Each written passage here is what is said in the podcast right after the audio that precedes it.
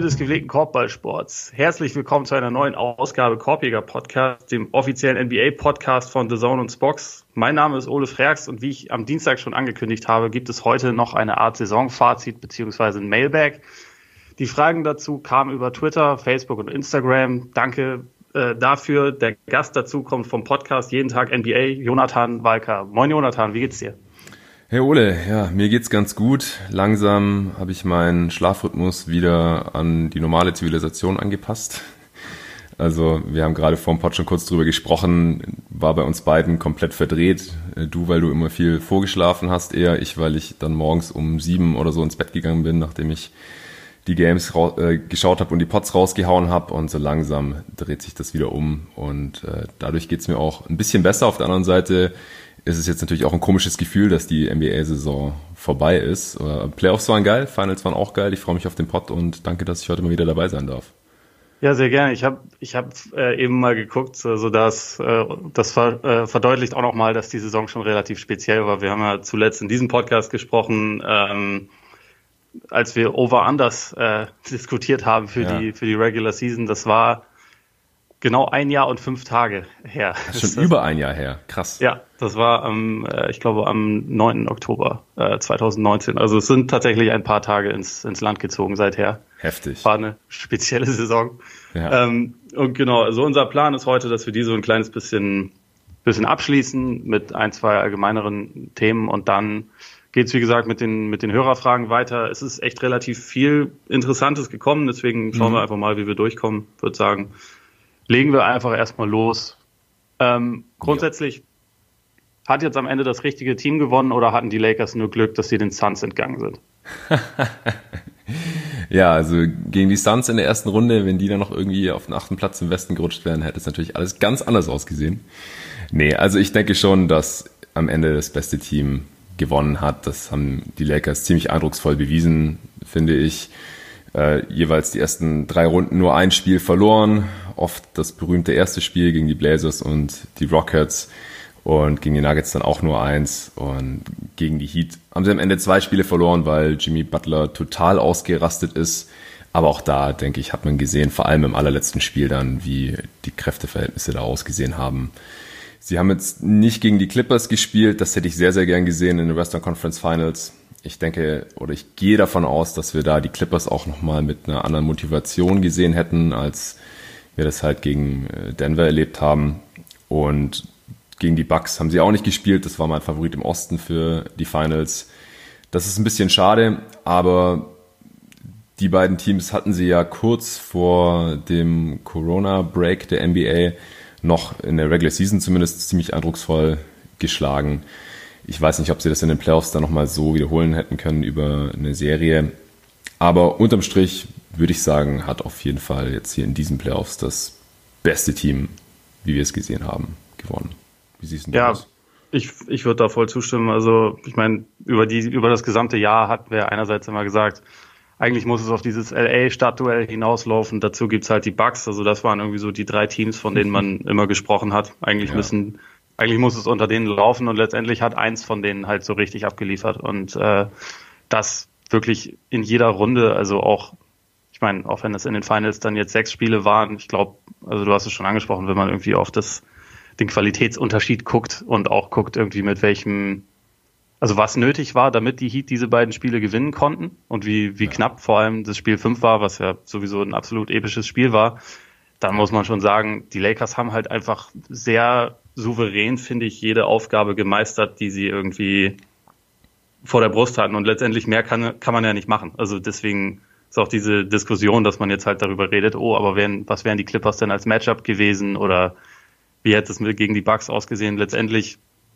letztendlich kann man ja nur gegen die Teams spielen, gegen die es halt geht. Und das haben die Lakers halt unglaublich gut gemacht. Und ich finde auch, letztendlich, wenn man so auf diese Saison blickt, sie haben das halt auch schon die ganze Saison über so hm. mit der richtigen Einstellung angegangen. Und ich glaube, das ist so ein bisschen auch der, der Unterschied vor allem zu den Clippers, die das natürlich kam da auch so ein bisschen Verletzungen mit rein, aber es kam, finde ich, auch schon eine sehr, sehr ablehnende Haltung, sagen wir mal so, gegenüber der Regular Season durch.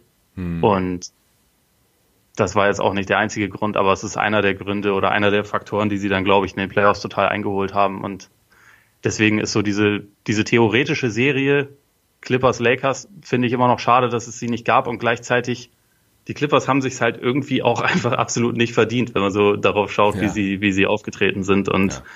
dass Kawhi sich halt eigentlich immer wieder so im letzten Viertel dann nicht mehr steigern konnte, sondern eher ihm irgendwie die Kräfte ausgegangen sind. Das sind halt auch so Faktoren, für die man eigentlich während der Saison so ein bisschen den Grund, Grundstein legen muss. Und das haben die Lakers getan, deutlich besser als alle anderen Teams, finde ich. Und deswegen, ja, für mich auch irgendwie absolut verdienter Champion.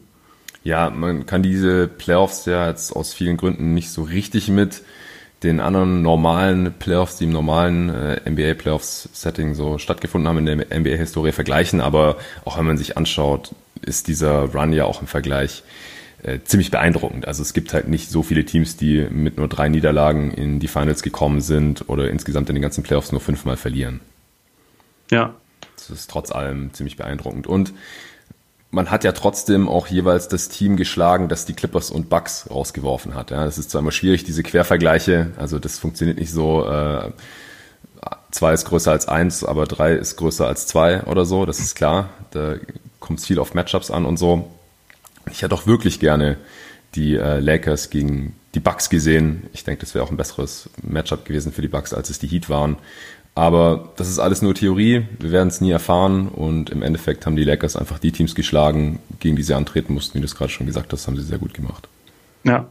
Zu den, zu den Heat, da waren jetzt, kamen jetzt natürlich diese beiden, beiden Verletzungen leider sehr, sehr ungelegen. Denkst du, dass sie die Finals entscheid, äh, entscheidend verändert hätten, wenn es jetzt irgendwie Ben Goran Dragic und Bam Adebayo die ganze Zeit mit voller Kraft äh, zur Verfügung gestanden hätten oder wären die Lakers auch so besser gewesen? Also mein Tipp vor der Serie war Lakers in sieben. Da bin ich natürlich von fitten Heat ausgegangen. Ich denke, dass vor allem Dragic der Offense der Heat nochmal deutlich hätte weiterhelfen können weil er einfach noch ein zweiter Spieler gewesen wäre, der auf der Dribble wirklich was kreieren kann, konstant. Und er war ja auch der Topscorer der Heat bis zu den Finals. Ja. Also bis er sich verletzt hat, war er der Topscorer und das halt nicht zufällig, sondern weil er auch wirklich in Topform war. Das war quasi All-NBA Dragic, den ich noch aus Phoenix Suns Tagen gut in Erinnerung habe. Und für ihn hat es mich auch wirklich geärgert, dass er sich verletzt hat. Ich, ich fand es einfach schade, dass er es war, er sah immer so traurig aus, wie er da von draußen zugucken musste. Ja. Der graue Drache. Das war, war wirklich extrem schade und halt auch für, für die Qualität in diesem Matchup denke ich schon, dass es einen Unterschied gemacht hat. Dann ähm, hätte aber vielleicht auch nicht so viel von Jimmy Butler kommen müssen und dann glaube ich auch nicht, dass er diese Monster-Performances in der Form rausgehauen hätte. Also er ist halt auch mit der Aufgabe, die durch diese Verletzung vor ihm stand, dann auch nochmal gewachsen und über sich hinaus gewachsen. Also auch alles ziemlich theoretisch, wir werden es nie erfahren, aber ich denke, da wird nicht, werden nicht viele widersprechen, wenn man jetzt sagt, Dragic hätte der, der Offense der Heat nochmal weitergeholfen. Auch, auch wenn andere Guards der, der Heat jetzt nicht nur Jimmy Butler, sondern teilweise auch mit ihren größeren Rollen dann ganz gut zurechtgekommen sind. Wir hatten gute Spiele von Tyler Hero, auch von Duncan Robinson dann noch. Kendrick Nunn, der sonst vielleicht auch wenig bis keine Minuten gesehen hätte, hatte noch mindestens ein gutes Spiel ich kann mir schon gut vorstellen, dass es dann tatsächlich über sieben Spiele gegangen wäre. Auch Bam war einfach nach der Verletzung nicht mehr der gleiche, hat nicht mehr mit der gleichen Kraft und, und Power gespielt da in der Zone. Wäre auch wahrscheinlich wichtig gewesen, ihn mehr in der Defense gegen Anthony Davis zu haben. Aber auf der anderen Seite, finde ich, hat man auch gesehen, dass äh, das Matchup jetzt für Adebayo nicht so optimal war in, in der Serie, dass die Lakers einfach als sehr viel größeres Team, als jetzt zum Beispiel die Celtics in den Eastern Conference Finals ihnen da schon vor ein paar Probleme gestellt haben. Aber unterm Strich, denke ich, kann man sagen, dass äh, die Heat noch mindestens ein Spiel mehr gewonnen hätten, dass es wahrscheinlich über sieben gegangen wäre. Ja, ich habe äh, vor der Serie gesagt, Lakers in sechs oder ganz vielleicht sogar in fünf. Da, ich hab, uh. hatte ein bisschen, bisschen Geld tatsächlich auf Lakers in fünf gesetzt und okay. äh, dann über Danny Green natürlich ein kleines bisschen geärgert. Aber nicht so nicht so wie die wie einige Lakers-Fans es äh, sich über ihn geärgert haben. Nee, aber es gab keine halt Todesdrohung halt, von deiner Seite. Nee, das das habe ich nicht gemacht. Aber naja, ich habe ich habe sagen wir mal so wie Duncan Robinson, oh shucks gesagt, okay. um mich darüber zu ärgern und dann dann war es auch wieder vorbei. Nee, aber ich hatte irgendwie im Lauf dieser Serie und grundsätzlich in den Playoffs immer wieder den Eindruck, dass man von den Lakers nicht unbedingt jedes Mal den, den höchsten Gang gesehen hat. Also mhm. speziell auch bei LeBron, der vollkommen zu Recht Finals MVP war, meiner Meinung nach wieder gezeigt hat, dass er immer noch der beste oder wieder der beste Spieler der Liga ist mhm. und eigentlich wirklich, also ziemlich makellose Playoffs gespielt hat und trotzdem, ich hatte bei ihm und teilweise auch bei Davis das Gefühl, wenn es jetzt wirklich hätte sein müssen, dann hätte man wahrscheinlich auch noch einen Gang höher schalten können. Also allein schon dadurch, wenn man darauf schaut, dass ich glaube, LeBron hat in den Playoffs kein einziges Mal über 42 Minuten gespielt. Wann gab es das halt schon mal? Ich, ich meine, das spricht für mich auch ein bisschen dafür, dass die Lakers also ihre Aufgaben erstens ziemlich souverän erledigt haben und zweitens aber auch dafür, dass es im Notfall noch ein kleines bisschen mehr gegangen wäre. Deswegen Deswegen habe ich ihnen irgendwie immer noch ein kleines bisschen mehr zugetraut als das, was man jetzt gesehen haben. Aber also wie gesagt, sie haben halt auch irgendwie sich ihre ihre Kräfte richtig eingeteilt. Also beispielsweise wegen LeBron, wenn du da jetzt auch an die Conference Finals zum Beispiel zurückdenkst, seinen allerhöchsten Gang hat er sich halt für das Closeout-Game aufgehoben und dann war es halt auch irgendwie relativ schnell durch. Ich, ich mhm. finde, wenn ich so an diese Saison und also gerade an diesen Titel auch für LeBron im Vergleich zu den anderen zurückdenke, dann wird da, glaube ich, schon auch immer dabei sein, dass er halt sich, finde ich, besser gepaced hat als jemals zuvor. Ja, und den Unterschied hat man dann ja auch schon Spiel 6 der Finals gesehen, als bei Jimmy Butler dann halt irgendwie gar nichts mehr ging. Genau. Der war dann einfach durch nach diesem Spiel 5. Der hat ja auch konstant fast das ganze Spiel durchgespielt dann in den Finals. Das hatte 44 Minuten pro Spiel im Schnitt oder so. Ja, und 47 in Spiel 5. Ja, und das war bei LeBron dann halt nicht ganz so. Vielleicht ist sein Körper auch einfach nochmal eine Spur krasser als der von Jimmy Butler. Würde jetzt auch kein wundern. LeBron ist einfach ein verdammter Cyborg, offensichtlich. Absolut. Aber ich wollte dir noch kurz zustimmen, was du zu den Lakers gesagt hast. Ich finde auch, dass man manchmal gesehen hat, dass dann gerade die defensive Intensität nicht ganz so da war wie in anderen Spielen. Genau. Auch bei Anthony Davis. Der hat, ich würde sagen, in drei Spielen der Finals mit die beste Defense gespielt, die ich je gesehen habe von, von dem Big und in den anderen drei Spielen dann halt nicht ganz. Also da ist halt der Unterschied zwischen, ich weiß nicht, 70, 80 Prozent Intensität bei AD und den eher 100 Prozent dann schon deutlich ersichtlich und auch bei den restlichen Lakers. Von daher denke ich, dass, ähm, dass es schon einen Unterschied ausgemacht hat und dass die Lakers die Heat vielleicht nochmal eine Spur ernster genommen hätten, wenn Adebayo und Dragic eben nicht verletzt gewesen wären. Ja, dann ansonsten eine übergreifende Frage, um, um das äh, Fazit noch zu treffen. Ähm, in ein paar Jahren, wenn die NBA hoffentlich irgendwann wieder so ganz normal läuft, also einen normalen Spielbetrieb aufgenommen hat, was wird so das Erste sein, woran du dich bei dieser ziemlich kuriosen Spielzeit erinnern wirst? Was wird das Erste sein? Also für mich bleibt so ein bisschen hängen, dass der Fokus einfach komplett auf Basketball war in der Bubble und das habe ich eigentlich ziemlich gefeiert. Also es war einfach nur Hoops. Dudes in der Halle, die Basketball spielen, aber halt die Besten der Welt. Ähm, ohne Publikum, auch wenn ich finde, dass wir die Präsentation da ziemlich gut gemacht haben. Und ich habe die Fans eigentlich auch gar nicht so sehr vermisst, aber es gab jetzt nicht diese ganzen äußeren Faktoren, die halt bestimmt immer eine Rolle spielen mit dem ganzen Hin- und Herreisen und wann sind die Teams angekommen, wie viel Uhr waren die im Bett und wie viele Tage ähm, hatten die dann wirklich, um sich zu erholen oder zu trainieren.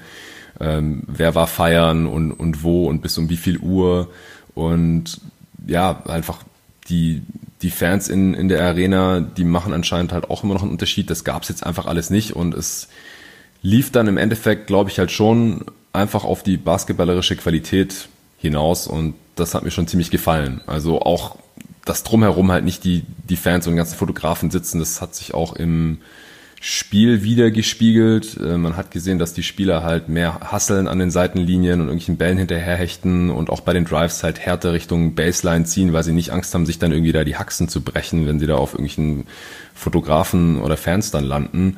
Das war schon alles ganz anders als sonst. Auch die Shooting-Leistungen waren ja zum Teil dann doch anders, als man das bisher von den Spielern gewöhnt war, weil es einfach einfacher ist für manche auf so einen Korb zu spielen in einer quasi leeren Halle, als dahinter halt geht's noch irgendwie einige Meter äh, in die Zuschauerränge rein. Das ist dann irgendwie anscheinend ein anderer Fokus. Also das bleibt, glaube ich, bei mir dann so hängen. Ja, ich, ich würde das auch äh, unterschreiben, dass äh, insgesamt dieses dieses spielerische Niveau auch wirklich sehr, sehr hoch war. Also da hatte ich, bevor das wieder angefangen hat, doch ziemlich große Zweifel gehabt, einfach wegen der, wegen der langen Pause, irgendwie wegen der bisschen komplizierten Trainingsbedingungen und wer weiß, was die Leute irgendwie in der Zwischenzeit gemacht haben. Dazu gab es ja auch viele, viele oder also nicht mega viele, aber schon einige Fälle von, von Covid halt unter den Spielern und man wusste halt immer nicht so ganz, wie das aussehen würde. Und ich finde auch, dass es dann insgesamt wirklich ein sehr, sehr hohes Niveau erreicht hat, was bei mir jetzt und also vor allem auch diese, was du angesprochen hast, dass es halt irgendwie ein bisschen mehr Platz hat, das ist sowieso grundsätzlich sehr, sehr sinnvoll, finde ich. Ähm, also von mir aus könnte man, das, könnte man da viele Sachen beibehalten, aber ich bezweifle ja. halt, dass man es wird, aus offensichtlichen Gründen.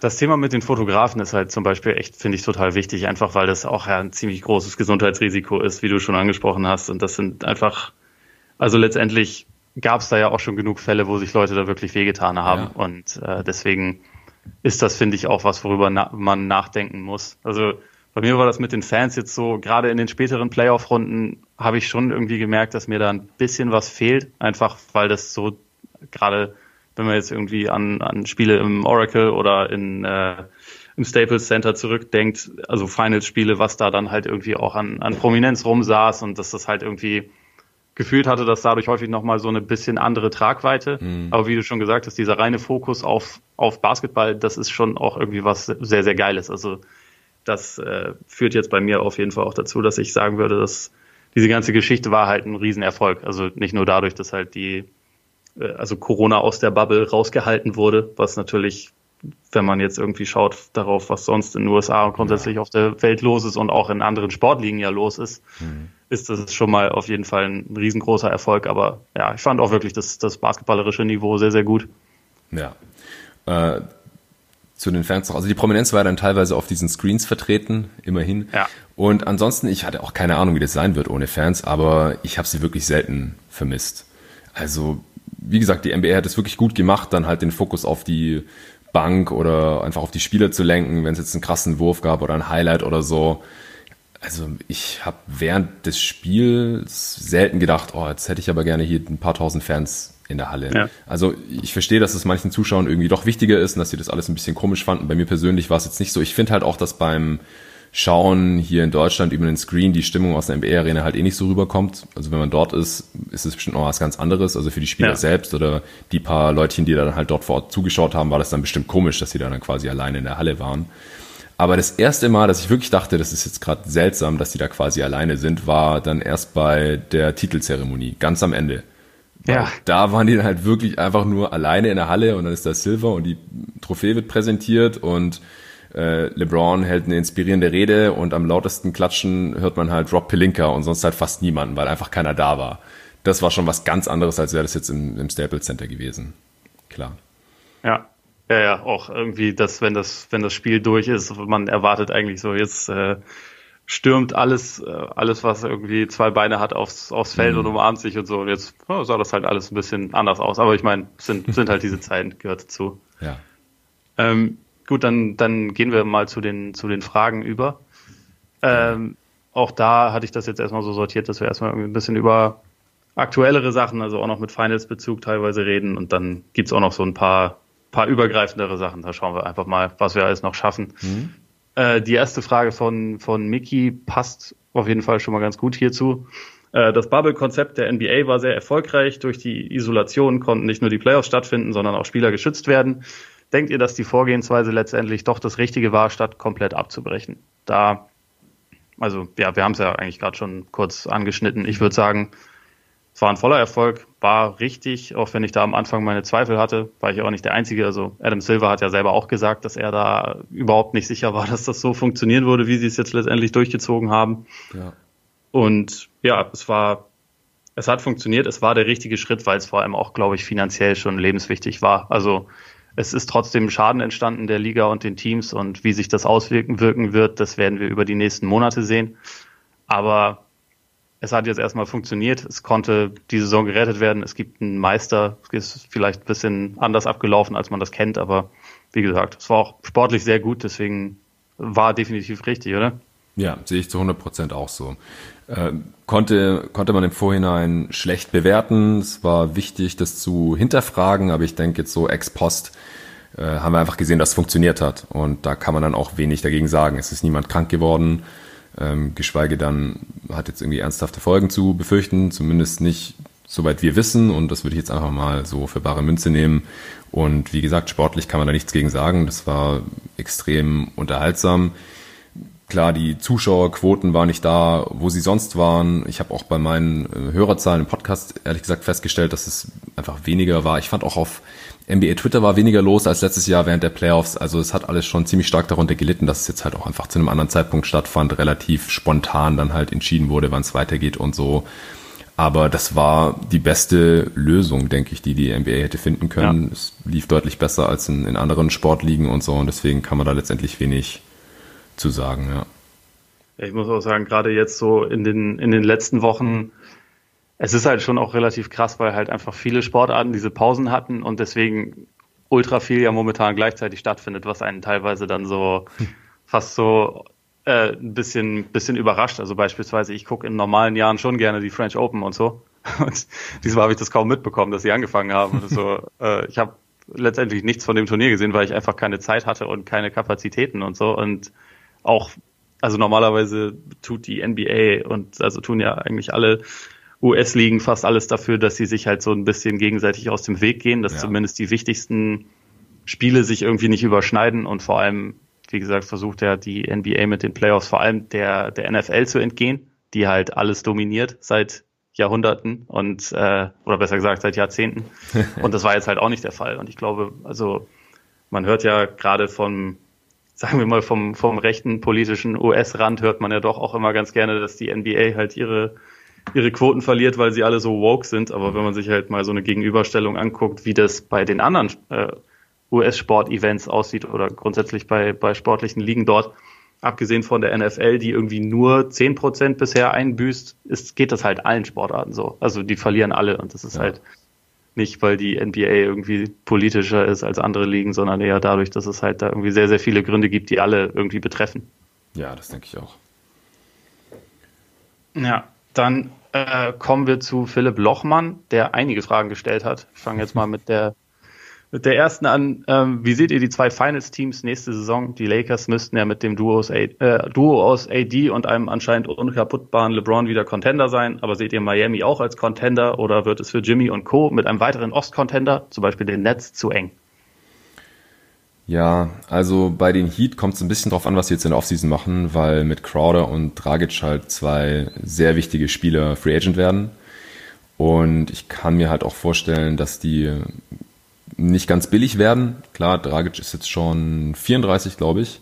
Ja. Und ist jetzt nicht immer ganz verletzungsfrei, aber ich kann mir schon vorstellen, dass der trotzdem nochmal einen zweistelligen Millionen-Deal pro Jahr bekommen wird. Und wenn es mehr als ein Einjahresdeal ist, dann beschneidet man sich halt schon in der Flexibilität 2021, wo man dann halt also wo Miami richtig Cap Space haben kann und wo halt ein gewisser Herr Antetokounmpo Free Agent wird, auf den sie eventuell ein Auge geworfen haben oder zwei.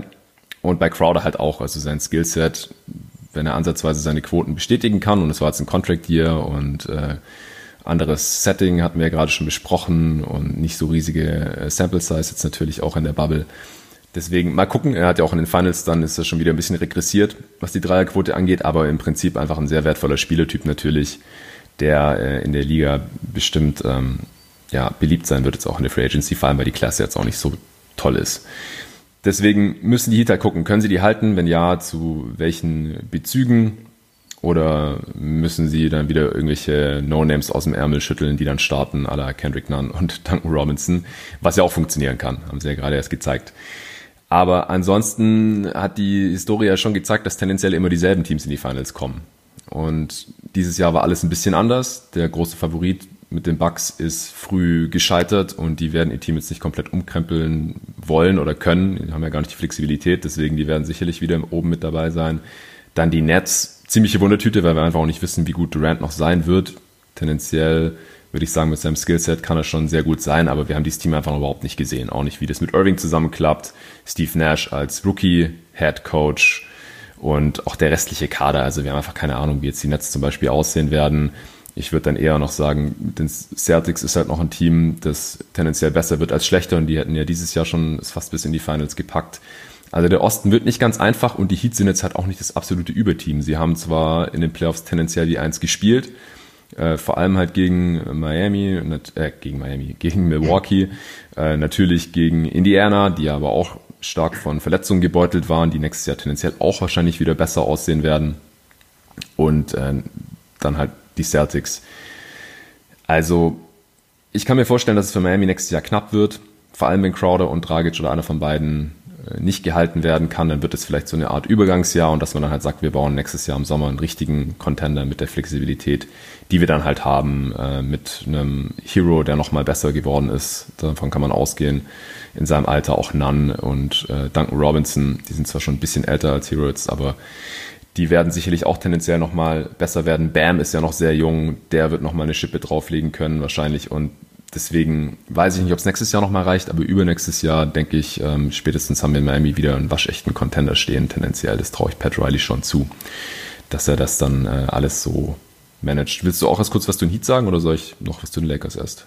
Ja, ich, ich würde da kurz anknüpfen. Also ich glaube auch, dass sie irgendwie schon mit in der Verlosung sein werden, aber dass es schon auch eine bisschen fluide Situation ist. Also gerade gerade wegen Dragic und ich meine, dieses Janis-Thema ist ja für relativ viele Teams, glaube ich, entscheidend. Nicht nur was äh, den Sommer 21 angeht, sondern potenziell auch diesen. Also ich meine, ja. er kann ja den, den Supermax jetzt unterschreiben und wenn er das am ersten Tag der Free Agency tut, dann wird Miami, glaube ich, eher bereit dazu sein, Dragic ein paar mehr Taler zu geben, weil man dann nicht, also nicht zwingend daran denken muss, was passiert im Sommer 21. Hm. Also insofern könnte sich das auch so beeinflussen. Aber also wie du schon gesagt hast, es gibt im Osten irgendwie relativ viele Teams, die, die so ein bisschen Wundertüten sind, die potenziell vielleicht ein bisschen mehr Talent haben als Miami. Also da würde ich die Sixers zuzählen, die Nets. Also ich habe meine, äh, meine Zweifel nicht nur an der Gesundheit, sondern auch grundsätzlich an der Partnerschaft zwischen KD und Kyrie. Ich glaube, die sind so lange gute Freunde, bis sie dann zusammen spielen. Und dann schauen wir mal, ob sie gute Freunde bleiben. Da bin ich mir einfach aufgrund ja, gewisser charakterlicher Faktoren bisschen äh, unsicher. Ich weiß nicht, okay. ob das Team die Leadership hat, aber ich meine, kann man auch nicht ausschließen. Und ich meine, vom, vom Talent her können sie sicherlich oben dabei sein, aber ich glaube, Miami, es war jetzt kein Flug, dass sie dieses Jahr in die, in die Finals gekommen sind, also es war jetzt nicht irgendwie ein Zufall, aber ich finde schon, dass sie im Vergleich zu anderen Teams einfach mehr von diesen, von dieser Bubble-Situation irgendwie profitiert haben. Also sie waren ja sie waren das Team, das sich im Vergleich von der normalen Saison zur Bubble-Saison halt mit Abstand am meisten gesteigert hat. Äh, viele Teams sind schlechter geworden, sie sind deutlich besser geworden. Und sie haben jetzt einfach eine Situation, wo halt einige ihrer, ihrer Spieler sind sehr jung und haben Entwicklungspotenzial. Andere sind aber auch entweder Free Agents oder werden halt auch ein bisschen älter. Also ich meine, Jimmy Butler ist 30, hat viele Thibodeau-Jahre äh, hinter sich, in denen er viele Minuten abgerissen hat. Ich weiß nicht, wie sein Spiel altern wird, deswegen ja, Stand jetzt, Miami ist mit in der Verlosung, aber es wird jetzt auf keinen Fall eine Garantie und also wenn sie in der zweiten Runde ausscheiden, wäre das jetzt auch nicht der, der Schock schlechthin in der, äh, in der jetzigen Lage jedenfalls. Ja. Ja, was die Lakers angeht, sind sie Stand heute, also vor Draft, Free Agency und allem drum und dran und natürlich bevor überhaupt die nächste Regular Season angefangen hat, äh, der Favorit.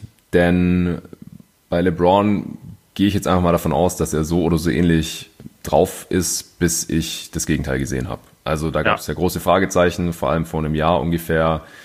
Was hat LeBron noch im Tank? Kann er in den Playoffs wieder der beste Spieler der Liga sein? Und er hat jetzt halt bewiesen, nach äh, jetzt über zwei Jahren, als dass wir das das letzte Mal gesehen haben in den Finals, 2018, dass er es eben immer noch kann. Und Anthony Davis ist 27 und wird tendenziell die nächsten Jahre auch eher besser als schlechter. Und die sind ein krasses Duo. Also eins der besten dieses Jahrtausends auf jeden Fall, wenn nicht vielleicht sogar das Beste. Ist äh, eine Frage, die ich in meinem letzten Pod diskutiert habe mit Arne Brandt, hier Shameless Plug. Und deswegen denke ich mal, die müssen halt erstmal geschlagen werden. Also die werden jetzt erstmal zusammenbleiben und dieses Duo hat ja auch die Lakers ausgemacht und getragen. Klar, der Supporting Cast, der muss einigermaßen passen und bei den Lakers werden jetzt auch einige Spieler Free Agent oder können Free Agent werden. Das äh, wird ziemlich spannend. Allen voran natürlich Anthony Davis selbst, aber es wäre ein absoluter Schocker, wenn der jetzt nicht bei den Lakers verlängert. Also ich glaube, er wird aus dem Vertrag aussteigen, aber dann halt verlängern. Äh, KCP kann aus seinem Vertrag aussteigen, der würde 8,5 Millionen verdienen ungefähr. Kann mir vorstellen, dass er mit seiner Performance in den Finals, vor allem auch da er ja bei Clutch Sports ist und die ziemlich eine ziemlich aggressive Agencies sind und immer versuchen das Maximale rauszuholen, kann mir vorstellen, dass er auch aussteigt und ein bisschen besser bezahlt werden möchte. Danny Green ist auf jeden Fall noch da. Äh, Avery Bradley kann aussteigen. Ist jetzt auch eine, eine schwierige Personalie, weil er ja in den Playoffs gar nicht dabei war.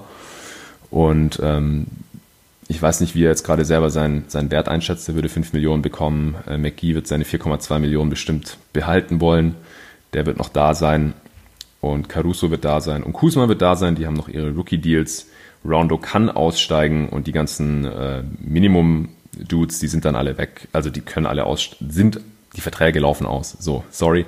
Und da muss man mal gucken, ob sie die halten wollen. Markif Morris, Jerry Dudley, Dwight Howard, Dion Waiters, J.R. Smith. Also dieses Roster wird jetzt in der Offseason schon sehr, sehr dünn und garantiert sind halt nur LeBron, Green, oh, Caruso und Kuzma da. Ja, das heißt, dieses Team könnte ganz anders aussehen nächste Saison, aber ich gehe davon aus, dass die meisten Spieler da bleiben wollen für den Repeat, auch für kleines Geld. Gerade die, die schon genug verdient haben, wie Dwight Howard oder Rondo, kann ich mir vorstellen, dass die da bleiben. Und dann ähm, wird man vielleicht ein, zwei Rollen- oder Rotationsspieler austauschen, Ring Chaser, die für günstiges Geld bei den Lakers anheuern, vor allem wenn man dann wieder tendenziell nächste Saison vielleicht in LA spielt. Da gibt's ja auch noch eine Frage zu, wie nächste Saison ablaufen könnte. Also ich meine, was, was will man halt mehr? Ja, neben dem besten Duo aktuell in der NBA zocken, in Hollywood äh, leben vielleicht oder Malibu oder was weiß ich, Venice Beach und Favorit auf die Championship sein, Stand heute. Deswegen ich glaube, für die Lakers wird es wieder ähnlich laufen wie in dieser Saison.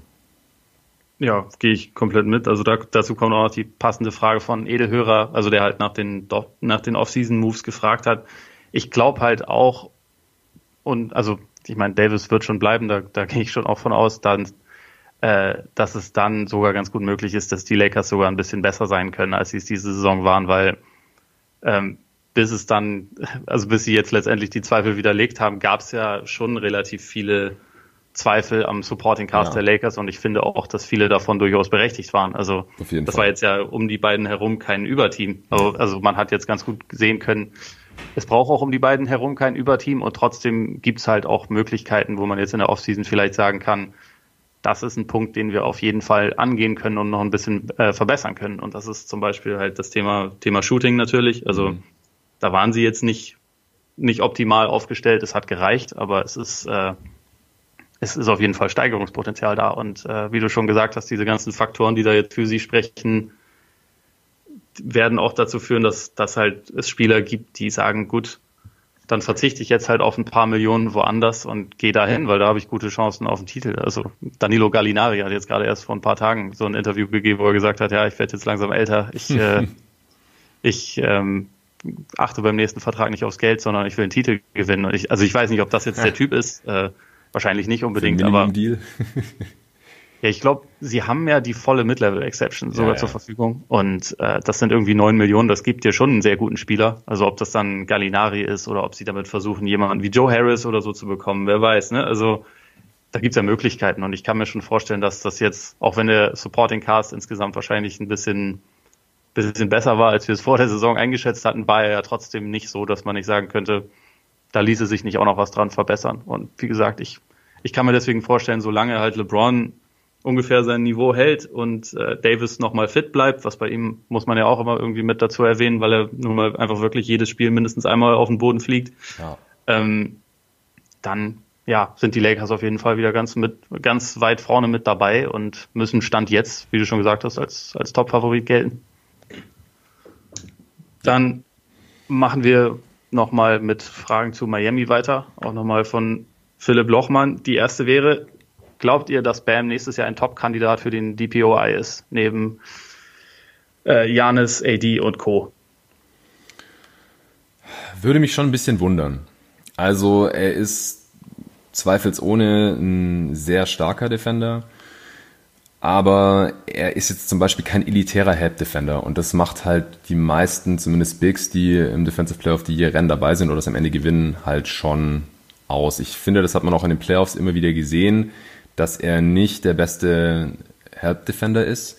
Er ist on-ball halt sehr, sehr stark, kann vor jedem Spielertyp bleiben im Endeffekt, egal ob das jetzt irgendwelche Low-Post-Spieler sind oder relativ schnelle Guards.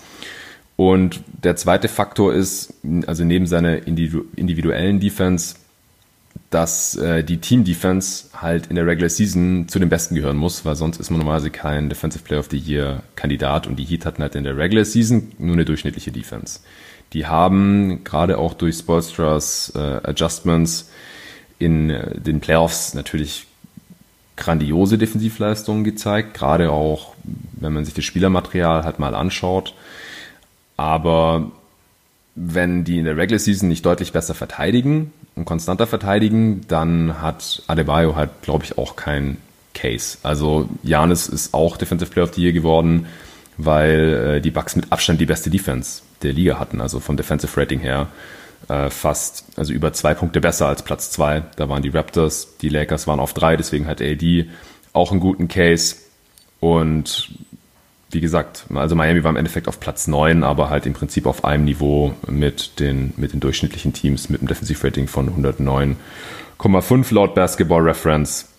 Ähm, die Grizzlies hatten, waren auf Platz 15 und hatten 110,3. Das nimmt sich alles nicht so viel. Von daher würde es mich schon stark wundern, weil ich glaube jetzt nicht unbedingt, dass die Heat auf einmal eine Top 3 oder Top 5 äh, Defense stellen werden. Bam kann sich natürlich noch weiterentwickeln. Wie gesagt, der ist 22, da kann man auch defensiv nochmal große Sprünge machen und er war ja schon einer der most improved Spieler jetzt in der letzten Saison. Aber es würde mich schon ein bisschen wundern, wenn er am Ende wirklich DPOY wird. Ja, finde ich auch. Also ich, ich würde auch äh, sogar leicht widersprechen, dass die, dass die Heat in den Playoffs ein überragendes Defensivteam waren. Ich finde, das waren sie gegen Milwaukee.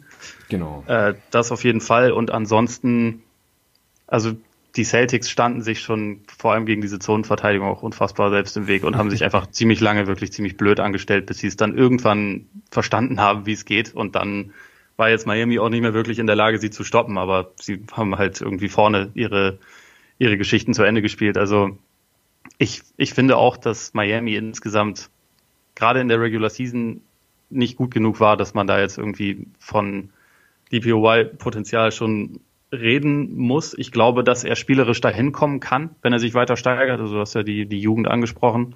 Ich glaube auch, dass er dafür vielleicht zur Vorzeit Fünfer werden muss, um irgendwann wirklich ein, also ein ernsthafter Kandidat dafür zu sein, weil Miami verteidigt schon besser, wenn er auf der Fünf ist, meiner Meinung nach. Und da ist sein, liegt auch wahrscheinlich seine effektivste Zukunft. Aber nur mal kurz, der Tipp für nächstes Jahr ist, dass es halt Davis wird. Also einfach, ja. um, glaube ich, so ein bisschen die, die Playoff-Leistungen jetzt auch nachträglich zu belohnen, weil ich glaube, also wir kommen wahrscheinlich gleich eh noch mal ein bisschen auch auf die Lakers zu sprechen, aber einer der allerwichtigsten Schlüssel war ja, dass er halt gegen jedes Team, gegen jedes unterschiedliche Team defensiv einfach der Unterschiedsspieler sein kann und es auch meistens ist. Also, dass, ob das dann ein in Anführungszeichen Zwergenteam ist wie die, wie die Rockets oder ein deutlich größeres Team wie die Nuggets, du kannst ihn ja auf jedes Matchup stellen. Du kannst ja. ihn äh, letztendlich auf Jimmy Butler stellen, um den irgendwie komplett rauszunehmen, wenn es sein muss. Und es funktioniert halt irgendwie. Und es wäre jetzt nicht das erste Mal, dass bei so einer Wahl dann so ein bisschen die,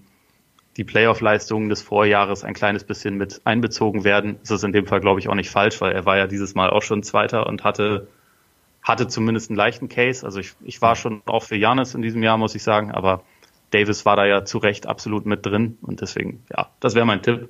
Ähm, aber nochmal kurz zu Bam gab es nämlich auch noch offensiv eine Frage von äh, TFW. Glaubt ihr daran, anhand von dem, was man bisher sehen konnte, dass Bam es schafft, sich einen vernünftigen Wurf anzueignen? Da sage ich einmal kurz dazu, ja, weil, mhm. also ich weiß nicht, ob er jetzt irgendwie ein Sniper wird, aber er hat eine ganz ordentliche Wurfbewegung. Es trifft jetzt schon nicht unbedingt immer mit dem größten Selbstverständnis. Also es ist jetzt nicht seine, sein erster Instinkt meistens, aber er kann aus der Mitteldistanz schon ganz ordentlich, ganz ordentlich werfen. Und ich gehe eigentlich davon aus, dass, dass das zumindest auch ein Teil seines Arsenals werden wird, dass er wenigstens irgendwie drei aus der Ecke trifft. Also ich nehme an, dass das einer der nächsten Schritte bei ihm offensiv sein wird. Ähm, wie gesagt, ich ich rechne jetzt nicht unbedingt damit, dass er so ein Sniper wird, wie das Anthony Davis in diesen Playoffs war, der 50, 40, 90 Quoten einfach mal so nebenher rausgehauen hat.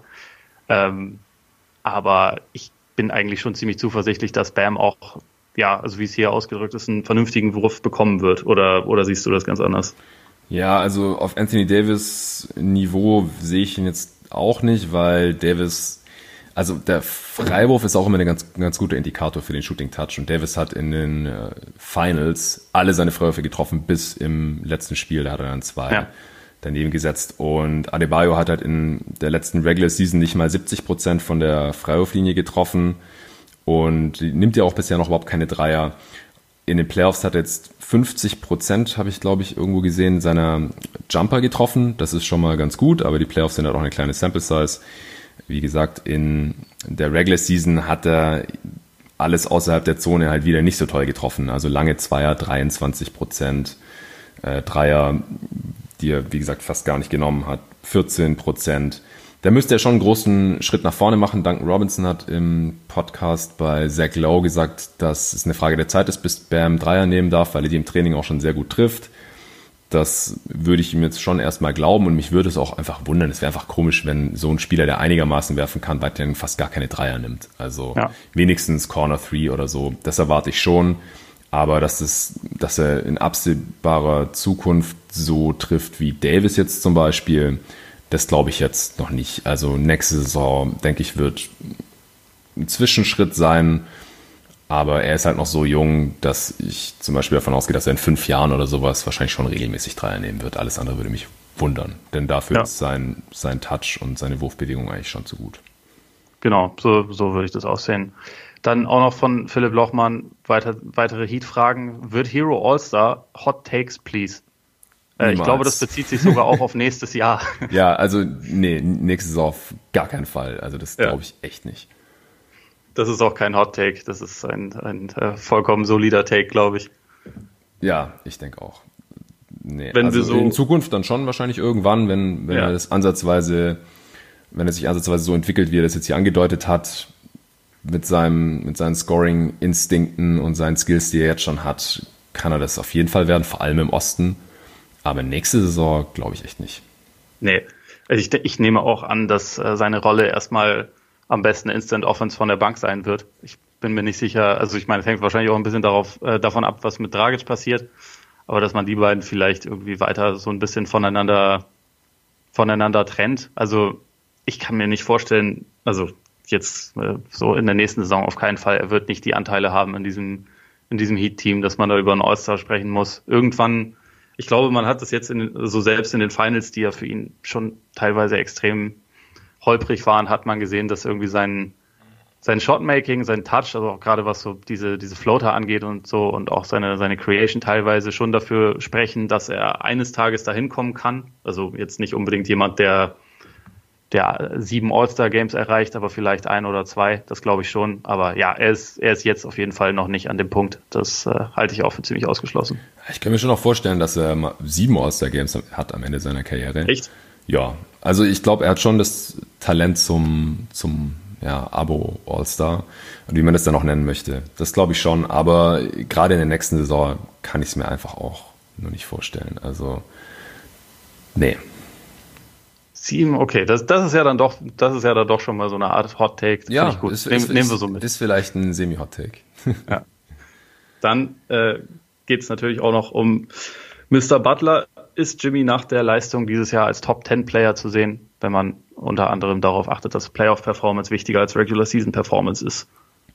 Ich lasse dir den Vortritt. Ja, das kommt ganz auf die Gewichtung an. Äh, hatte ich auch im, im gestrigen Pod schon mit Arne drüber äh, diskutiert. Deswegen bin ich da schon ein bisschen warm und habe mir da schon mehr Gedanken drüber gemacht. Ja, erstens mal ist jetzt natürlich dann interessant, wen man jetzt alles in der Top 10 aktuell drin hätte, ob man Spieler drin hat, die jetzt letzte Saison wenig oder gar nicht gespielt haben, wie Durant zum Beispiel, den ich unter normalen Umständen klar über Butler noch hätte, äh, Steph Curry zum Beispiel auch. Wenn nicht, dann ist es einfacher für ihn in die Top 10 reinzukommen. Aber bei Butler ist es halt so, er zeigt es noch nicht ganz so konstant wie andere Spieler, die man in der Top 10 hat. Vor allem was halt das Scoring angeht. Auch jetzt in den Playoffs wieder. Er kann 35, 40 raushauen, aber er macht halt auch oft unter 20 Punkte. Ist alles cool, solange das Team trotzdem gewinnt, aber er hat auch in einigen Niederlagen unter 20 Punkte gescored und das machen Top 10 Spieler ansonsten eigentlich eher selten. Und die Playoffs sind wichtig und es war extrem beeindruckend, dass Jimmy halt in den Finals auf der großen Bühne nochmal einen Gang nach oben schalten konnte und sich wirklich mit LeBron duellieren konnte und in Spiel 5 dieses Duell ja auch gewonnen hat oder in Spiel 3 auch. Das ist wirklich heftig, aber das waren halt zwei Spiele und zwei Spiele machen einen noch nicht zum Top 10 Spieler selbst in den Finals oder selbst wenn er gute Playoffs gespielt hat, aber halt auch in den vorigen Runden, wie gesagt, Dragic war halt der der Topscorer. Also Jimmy ist ohne Frage der absolute Leader dieses Teams und so ein bisschen Herz und Seele dieses Teams oder verkörpert einfach diese Heat Culture, die viel zitierte in letzter Zeit, extrem gut. Das schon. Aber Regular Season ist nicht komplett unwichtig. Da kommt es, wie gesagt, auf die Gewichtung an. Normalerweise muss man sich in der Regular Season ja auch für die Postseason positionieren und halt Heimrecht erspielen, also mindestens mal irgendwie in die Top 4 in der Conference kommen. Das haben die Heat jetzt in der letzten Saison zum Beispiel nicht geschafft. Es gibt ja auch einen Grund, warum die Heat das erste Team sind, das von Platz 5 aus bis in die Finals geschafft haben. Einfach, hast du ja vorhin auch schon dargelegt, sie haben schon sehr von der Bubble-Situation jetzt profitieren können. Davon hat auch Butler profitiert und jetzt auch sein Standing profitiert.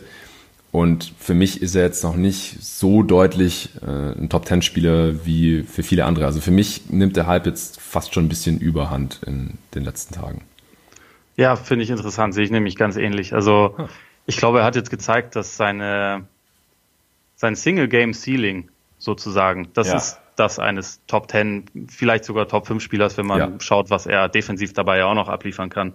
Aber ich glaube halt auch nicht, dass diese dass diese Leistungen konservierbar sind und dass er das halt zum Beispiel über einen ganzen Playoff-Run so geben kann. Also ich meine, dieses, dieses sechste Spiel beispielsweise hat das ja auch schon ganz gut gezeigt und die, die Umstände, die dafür nötig waren, dass er diese beiden unfassbaren Spiele hatte, waren ja auch schon so, dass er irgendwie eine gesamte Offense schultern musste und eigentlich die Rollen von Dragic und sogar teilweise Adebayo so ein bisschen nebenher mit übernehmen musste. Mhm. Und er hat gezeigt, dass er das kann, aber er hat halt also ich finde, es ist halt daraus nicht zu folgern, dass er das jetzt irgendwie in jedem Spiel kann. Und dann ist es halt so ein bisschen die Frage, wie man einen Top-10-Spieler definiert. Also ob es einem darum geht, gehört er zu den zehn Leuten, die ich mir als erstes aussuche, wenn ich eine Playoff-Serie gewinnen will? Oder wenn es darum geht, dass ich in, den, in der Regular Season, keine Ahnung, so genau. und so genau. viele Siege hole. Also das ist halt so ein bisschen eine Definitionsfrage und ich glaube, im Kontext Miami, wo es halt ein Team ist, was irgendwie sehr gut zu ihm passt und wo er bei weitem nicht jeden Abend der beste Spieler sein muss, das, das, äh, das liegt ihm schon sehr. Und da kann er dann halt gelegentlich auch mal dieses, dieses angesprochene Single-Game-Ceiling erreichen, aber ich würde, und das, da, da kommen wir dann wieder so ein bisschen an die, an die Frage, warum er dreimal getradet wurde, jetzt nicht nur was seine äh, teilweise etwas eigene Persönlichkeit vielleicht angeht, dass diese Vorstellung, du baust halt dein Team komplett um diesen Typen auf, der dir dann jeden Abend die Offense schmeißt und so. Die Art von Spieler ist er halt, glaube ich, nicht. Und mhm. ja, dann, dann ist es halt die Frage. Also ich glaube, auf meiner Liste von Leuten für eine Playoff-Serie ist er, ist er wahrscheinlich in der Top 10. Ja, bei mir auch.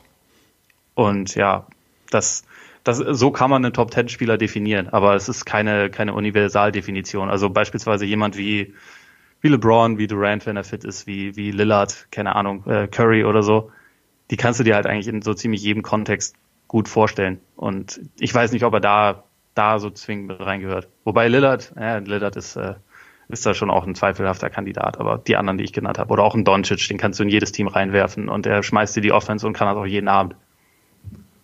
Ja. Ja, genau. Also ich finde interessant wird es dann halt, wenn man ihn zum Beispiel mit Spielern wie Harden vergleicht oder auch Janis, die halt in der Regular Season absolute Monster sind, äh, ja. Topscorer werden oder MVP oder Defensive Player of the Year, aber halt in den Playoffs es bisher noch nie so gezeigt haben wie jetzt Butler. Also auch einfach, also Harden war schon mein Finals, aber der Sixth Man jetzt einfach auch noch nicht auf dieser Bühne waren, aber dafür gibt's halt auch Gründe. Ihre Spiele sind dann halt im Endeffekt in den Playoffs, wenn es um die Wurst geht, dann offensichtlich nicht ganz so effektiv. Und wenn es jetzt darum geht, ich muss heute ein Spiel gewinnen, also es geht um alles, dann habe ich lieber Jimmy Butler als Harden auf jeden Fall, wahrscheinlich auch als Janis. Aber wenn es um die gesamte Regular Season geht und ich muss auch erstmal vielleicht in die Playoffs kommen, da habe ich dann halt wahrscheinlich doch lieber einen Harden und einen Janis. Also wenn es gerade halt um ein durchschnittliches Team geht, das, ich muss auf jeden Fall in die Playoffs, dann bin ich mir nicht sicher, ob Butler das auf jeden Fall erledigen kann.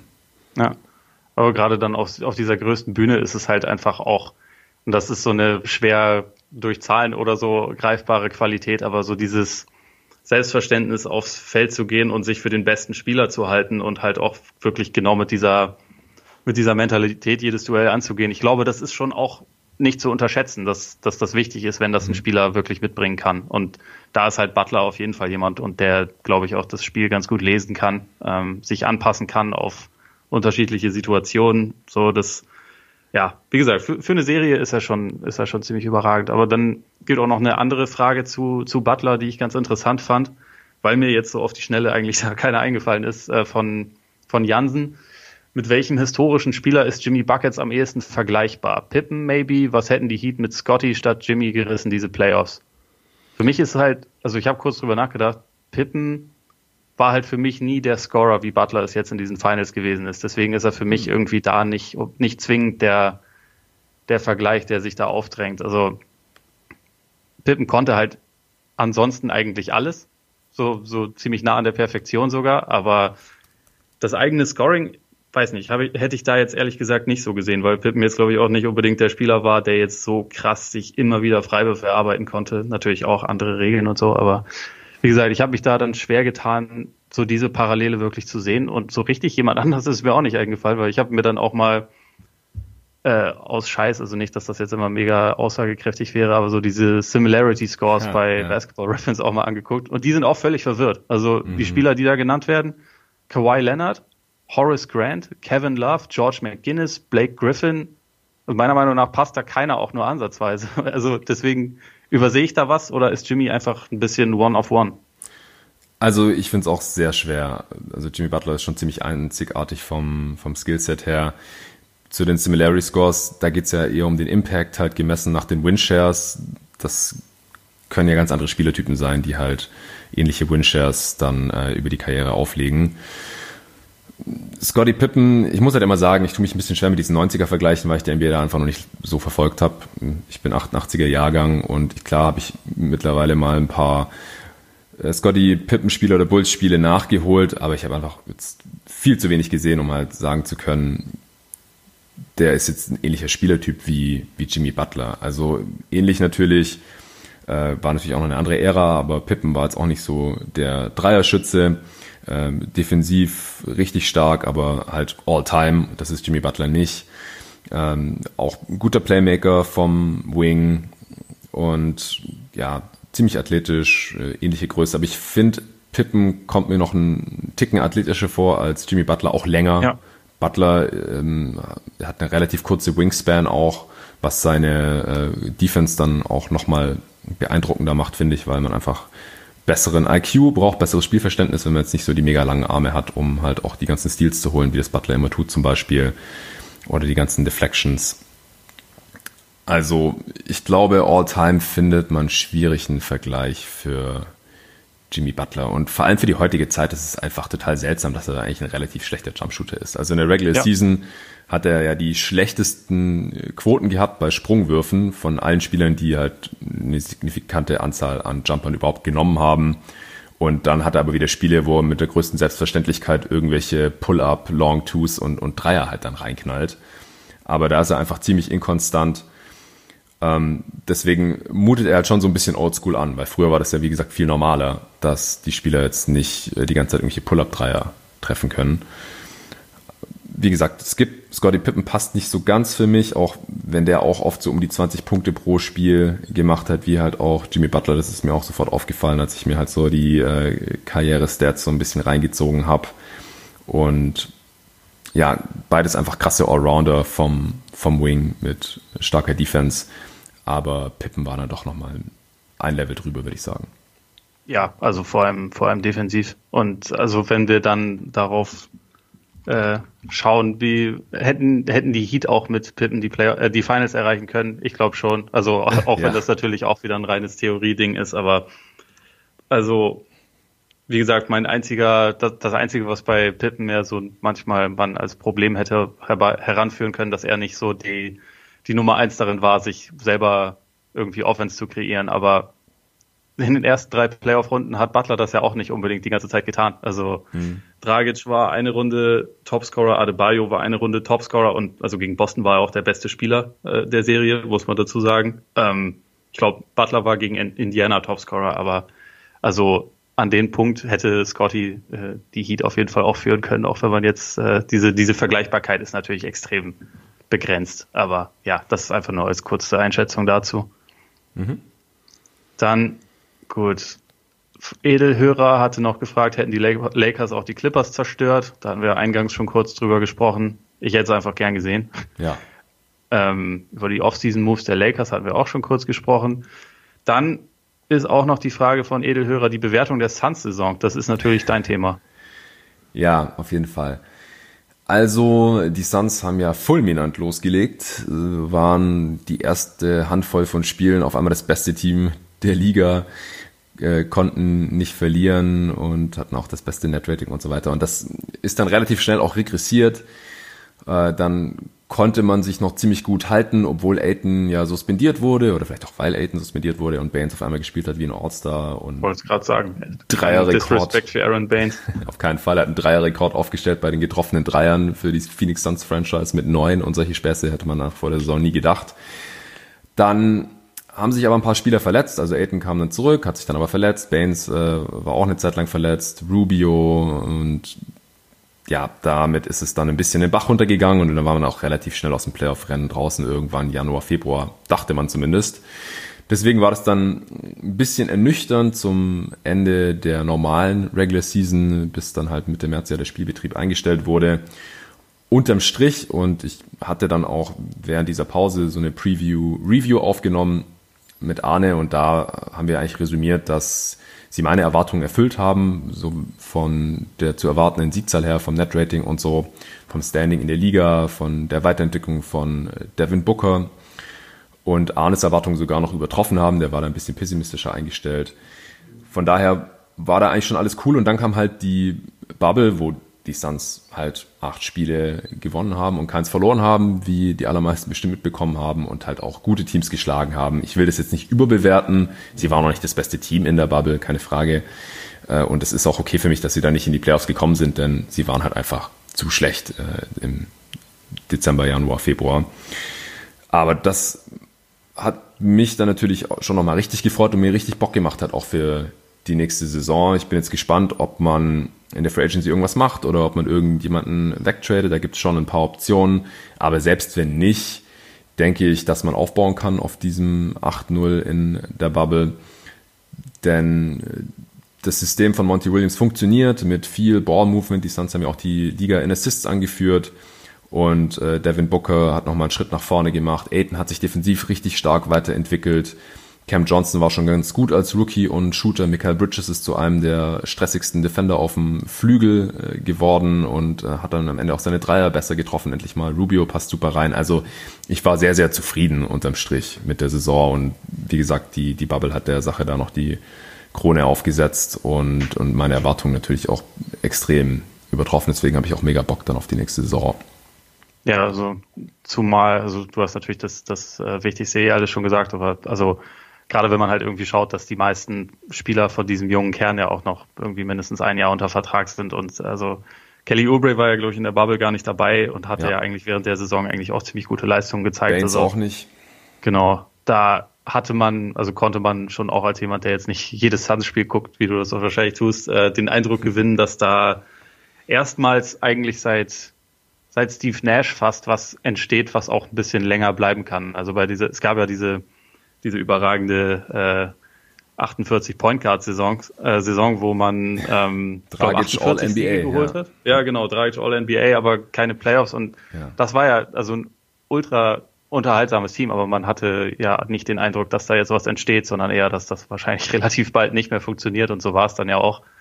Ähm, bei dem, was sie jetzt zusammen haben, habe ich zumindest erstmals seit langem auch den Eindruck, dass das dass da jetzt ein gewisses Fundament halt einfach aufgebaut wird. Die sind damit noch nicht fertig, aber es sind einfach ein paar gute junge Spieler jetzt wirklich versammelt, die zusammen wachsen können.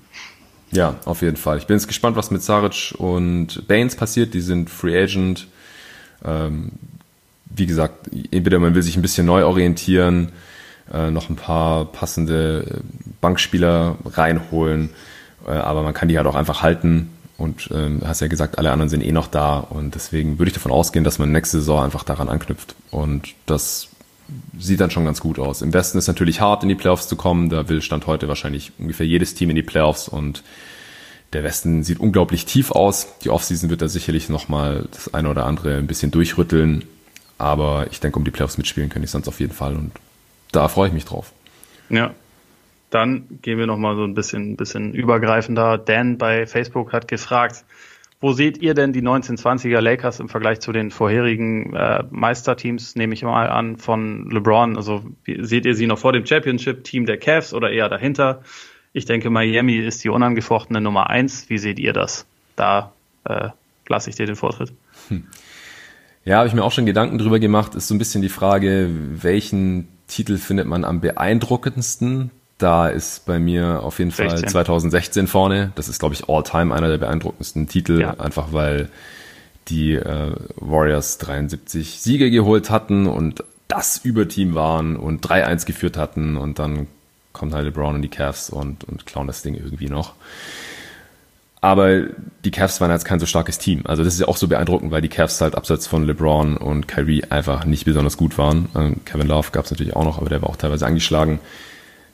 Also von äh, der Kaderstärke her würde ich, glaube ich, auch die Miami-Teams nach vorne sehen, einfach weil Wade, Bosch, LeBron ein krasses Trio waren und dann hatten die halt teilweise auch noch ziemlich gute Ergänzungsspieler mit Badier und Mike Miller, selbst äh, Mario Chalmers. Die Lakers hatten jetzt das beste Duo, weil Anthony Davis einfach der am besten passendste und wahrscheinlich auch talentierteste Mitspieler von LeBron ist. Aber danach, der Supporting Cast kann einfach nicht mit Miami mithalten. Also die Spieler drei bis sechs oder so. Also da muss man ja schon diskutieren, wer das jetzt genau ist und in welcher Reihenfolge. Und das war bei den Heat-Teams halt nicht so. Da war der drittbeste Spieler ganz klar Chris Bosch. Äh, teilweise war der vielleicht sogar der zweitwichtigste, einfach positionell bedingt auch, oder weil Wade angeschlagen war. Und dann, wie gesagt, kamen halt diese Rollenspieler der Heat. Also ist, ist eine nicht ganz einfach zu beantwortende Frage. Wie siehst du das denn? Ich finde auch, dass es irgendwie so ein bisschen eine Frage der Kriterien ist. Also oder sagen wir mal so, wenn, wenn sie 12, 13, als sie halt während der Regular Season diesen 27 Siegestreak gehabt hätten mit Miami, wenn sie dann auch in den Playoffs so dominiert hätten, dann könnte man diese Frage schnell irgendwie abhandeln und sagen, unangefochten Nummer eins. Aber sie haben in den Playoffs sowohl gegen die Spurs als auch gegen Indiana halt fast verloren. Und das äh, ja das kann man da, finde ich, nicht ganz ausblenden. Und auch in 2012 beim ersten Titel lagen sie auch mit 2-3 gegen, gegen die Celtics hinten, wo LeBron dann sein, oder eins seiner wahrscheinlich drei, vier besten Spiele seiner Karriere gemacht hat in Spiel yes. 6. Ähm, das sind halt, das muss man da irgendwie schon mit reinnehmen. Äh, ich glaube, dass sie, also diese Regular Season 12, 13 war natürlich unfassbar. Aber und also die größte All-Time-Relevanz hat auf jeden Fall 2016 diese Finals, weil wenn du in 20 Jahren über LeBron reden wirst, dann wirst du einerseits sagen, ja, einer, einer der Goats, wo auch immer man ihn einordnen will, da können wir gleich noch drüber sprechen. Ähm, äh, der der All-Time-Scoring-Leader hat wahrscheinlich bis dahin auch die meisten alles andere, also führt wahrscheinlich jede Kategorie an. Und dann kommt aber mit als erstes, ja, und er hat nach einem 1-3 Rückstand gegen das beste Regular-Season-Team aller Zeiten noch gewonnen. So, das wird das erste sein, was da kommt oder eine der ersten Sachen. Und ja. deswegen, ich glaube, das muss man so anführen, wenn es einem um die um, um diese Signifikanz geht. Wenn es aber darum geht, wer ist am souveränsten Meister geworden, dann waren es die Lakers dieses Jahr. Sie waren die ganze Saison über First Seed im Westen, Sie haben dann zum Start der Bubble sahen sie ein bisschen schäbig aus, weil halt LeBron-Teams kurz vor den Playoffs meistens ein bisschen schäbig aussehen. Ja, uns ging ja auch dann, um nichts mehr. Die waren ja schon genau, Platz eins. Also. Genau, sie hatten dieses eine erste Spiel gegen die Clippers, was so ein bisschen Standortbestimmung war und danach war die Offense einfach nicht, also fürchterlich, aber es war halt irgendwie auch egal. Also sie haben sich so ein bisschen gefunden und die Playoffs waren dann einfach unheimlich souverän. Und deswegen kann man das da anführen. Was äh, das beste Offensivteam das er jemals hatte, war, glaube ich, übrigens eins, was nicht den Titel geholt hat. Also die 2017er Cavaliers. Aber mhm. die sind halt oft dann das ja vielleicht beste Team der Geschichte gestoßen in den Finals und hatten nicht den Hauch einer Chance. Ja. Sehe ich ganz genauso. Ich habe gerade noch Ray Allen unterschlagen bei den Rollenspielern der Heat, der war natürlich auch wichtig. Nicht ganz unwichtig, ja. ja. Als du die Spurs genannt hast, ähm, der hat wahrscheinlich den wichtigsten Wurf da äh, getroffen für, für dieses Heat-Team überhaupt, äh, alle Heat-Teams, für die LeBron gespielt hat gegen die Spurs 2013. Und also so ein Ray Allen-Typ hatten die Lakers jetzt halt auch einfach nicht. Also, wer soll das gewesen sein? KCP? Nee. Logisch. Und Danny Green auch nicht, offensichtlich. Der hatte einen ähnlichen Wurf auf der Hand. Auch wenn es dann nicht, noch nicht so richtig, also es war kein Do-or-Die-Wurf. Markeith Morris hatte die beste Dreierquote der Lakers in den Playoffs, wenn ich es richtig im Kopf habe. 42 Prozent hat er, glaube ich, getroffen. There you go.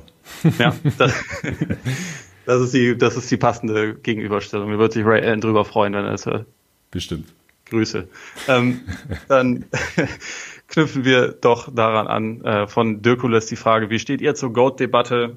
Kann man das eventuell ähnlich zusammenfassen wie beim Darts? Dort ist meiner Meinung nach Phil Taylor der größte aller Zeiten, weil er die meisten Titel hat. Es wäre Jordan, aber Michael van Gerven ist der beste aller Zeiten von der spielerischen Qualität. Das wäre LeBron. Ähm, ich würde dazu kurz, also ich habe eh schon auch in, in, dem Podcast öfter mal darüber gesprochen, aber es ist jetzt natürlich äh, gerade wieder brandheiß. Meine Einstellung dazu ist, benennen wir es nicht in Goat, sondern in Goat. Also ersetzen wir das All durch His und dann haben wir mhm. irgendwie so fünf, sechs, sieben Spieler oder eigentlich kann, kann man es auch auf vier runterbrechen, die einfach am wichtigsten sind, die ihre Ära dominiert haben.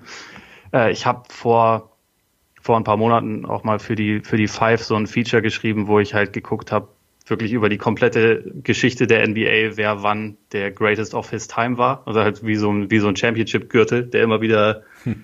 äh, den Besitzer gewechselt hat und so. Das, das finde ich wesentlich interessanter als dieses All-Time, weil es ist nun mal einfach so, dass die, dass die Vergleichbarkeit, wie wir das eben schon mit Pippen und Butler hatten, sehr limitiert ist. Man kann die Leute viel besser mit dem vergleichen, gegen was sie so gespielt haben, als mit irgendwelchen Geistern oder mit Leuten, die du oder ich oder wer auch immer einfach weniger intensiv verfolgt haben, als es jetzt bei LeBron ist. Also ich bin 90er Jahrgang, das heißt meine meine äh, wirklich aktive aktive Fanzeit hat erst nach Jordans besten Jahren angefangen. Also das ist dann irgendwie, es ist dann für mich unfair, dass ich subjektiv sage, LeBron ist der Beste, den ich gesehen habe, also muss er auch der Beste aller Zeiten sein, weil Eben. Natürlich kann man da alle möglichen Zahlen aufführen und alle möglichen Argumente machen und ich weiß auch, dass das Leuten Spaß macht, aber ich halte mich da immer eher raus und sage halt eher, der erste Goat in der Hinsicht war Bill Russell, einfach weil er alles gewonnen hat, was es gab. Und statistisch war es Chamberlain, aber in Wirklichkeit war es Russell. Mhm. Dann kommt irgendwann Kareem. Dann kann man noch für ein paar Jahre über Magic nachdenken und dann ist halt Jordan und dann ist es irgendwann LeBron. Und dazwischen gibt's dann noch so eine noch so Jahre, in denen sich dann Shaq, Kobe und Tim Duncan so ein bisschen um den Titel geprügelt haben. Und dann ist es jetzt halt einfach schon ziemlich lange LeBron. Und also wenn man so die vier, die vier wichtigsten, ich glaube, Bill Simmons hat das neulich auch mit seinem Mount Goatmore, was natürlich mhm. auch fast so ein geiler Name ist wie Goat, äh, auch ganz gut zusammengefasst. Da kommt er halt auch auf die vier Spieler. Und ich finde, das ist eigentlich eine bessere, weil weniger, weniger subjektive Art darüber nachzudenken. Aber also ja, ich verstehe auch, warum Leute sich da gerne, gerne äh, immer dieses All-Time-Label mit draufsetzen. Ich bin da nur selber nicht so dafür. Ich auch nicht. Äh, nächste Frage. Nee, Spaß. Äh, Zwischenfrage. 2004 äh, müsste es ja eigentlich Rashid Wallace gewesen sein, denn der hatte ja tatsächlich so einen Championship-Gürtel. Er, hat, er hatte den Gürtel, ja. Und ich meine, Rashid Wallace ist auch so aus Gründen, die teilweise nicht unbedingt sportlich sind, sowieso auch ein Goat oder ja. ein Goat. Deswegen auf jeden Fall, da, da gehe ich auf jeden Fall mit. Ja, auf jeden Fall der äh, Goat, was die Technicals angeht, da hatte mal 41 in einer Saison. Also ja. unerreichbar. All ähm, don't Ja, auch nicht, genau.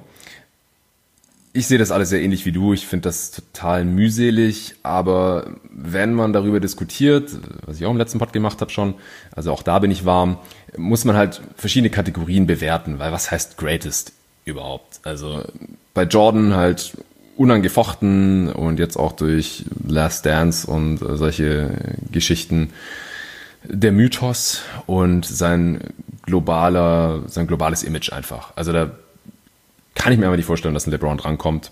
Höchstens mal, wenn die Jordan-Generation, die ihn noch miterlebt hat und auch äh, Jordan-Brand-Sneakers äh, gekauft hat ohne Ende und sowas, wenn die mal so alt sind oder aussterben und dann einfach quasi noch mehr Leute am Leben sind, die sich noch an LeBron erinnern oder irgendwie sowas. Aber das ist äh, wahrscheinlich noch äh, eine Weile hin. Also da, da kommt LeBron schwerlich ran und das ist halt auch oft so ein riesiges Argument in dieser Debatte. Oder halt auch was, was Jordans Status so zementiert als, als Basketballgott.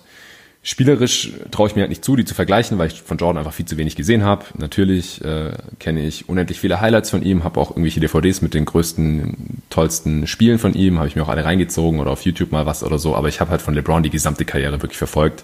Der kam in die Liga, da war ich 15 Jahre alt, gerade so richtig eingestiegen als NBA-Fan und ich dachte, habe halt mitbekommen, da kommt das größte Talent äh, aller Zeiten in die Liga. Fand ich interessant, habe den verfolgt, wollte sehen, ob er es schafft und es ist halt der Spieler, der die den die höchsten Erwartungen aller Zeiten gestellt wurden, der den größten Druck hat, seit er in der Liga ist. Und ich bin halt so ein Riesenfan von ihm, weil er halt diese Erwartungen erfüllt. Ja. Und zwar über und noch übertrifft. Das ja, du, du so äh, ganz krass. kurz, du, du, kennst ja diesen, diesen äh, Spot wahrscheinlich auch, den sie äh, produziert haben für sein erstes äh, Highschool-Spiel, was im, im National TV in den USA zu sehen war, ne? Also auf ESPN, wo irgendwie diese komplette Montage mit nur den größten aller Zeiten kommt. Ja. Und dann hast du irgendwie so die Visage von einem 17-jährigen LeBron ja. oder wie alt er damals war. Das sind die Erwartungen und er hat sie halt einfach wirklich übertroffen. Also das finde ich auch immer wieder komplett unglaublich, wenn man über ihn nachdenkt. Ja, und er hat jetzt die meisten Playoff-Spiele und ich habe die allermeisten davon halt gesehen und deswegen äh, kann ich das einfach nicht wirklich einordnen, jetzt wie, wie gut Jordan da, da wirklich war.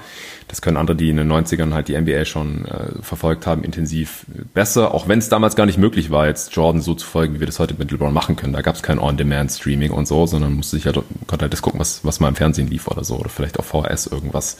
Deswegen ist es alles ziemlich verschoben und man kann das einfach äh, sehr schwer nur alles wirklich objektiv bewerten ich denke halt, wenn man sich die Karrieren der beiden anguckt, dann ähm, wird es langsam schwierig, Argumente gegen LeBron zu finden. Denn seine Karriere ist halt jetzt schon länger als die von Jordan. Er hat seine Karriere nie unterbrochen, er hat immer weiter gespielt. Und das ist einfach auch sehr viel schwieriger, als wenn man immer wieder sich Pausen gönnt vom, vom Basketball. Dann ist es auch einfacher, äh, vielleicht jedes Mal die Finals zu gewinnen. Sechs von sechs ist halt einfach eine krasse Story. Aber er war halt auch nur, in Anführungsstrichen, sechsmal in den Finals und LeBron halt zehnmal. Und nun muss man halt auch die Frage stellen, was waren die ganzen anderen Saisons, in denen Jordan in, in der Liga war. Da war er dann anscheinend auch nicht der, der, der jeden geschlagen hat. Ja? Sonst wäre er wieder in die Finals gekommen oder hätte noch eine Championship mehr geholt. Er hat, seine Karriere war ja nicht nur sechs Saisons lang. Und deswegen finde ich halt, dass ähm, ja, das, was LeBron jetzt in seiner Karriere geschafft hat, im, im Endeffekt langsam beeindruckender und äh, was, was Arne dann halt auch argumentiert hat gestern und was meiner Meinung nach sehr viel zu kurz kommt in, in dieser Debatte, ist, dass einfach die Liga in den 90ern, in denen Jordan halt alle seine Titel gewonnen hat, noch eine ganz andere war. Man hatte sechs Expansion-Teams da drin.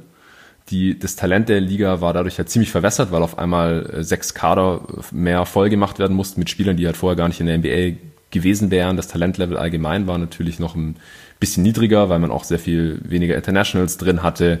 Man ähm, musste halt mit dem Vorlieb nehmen, was seinen Weg in die Liga gefunden hat.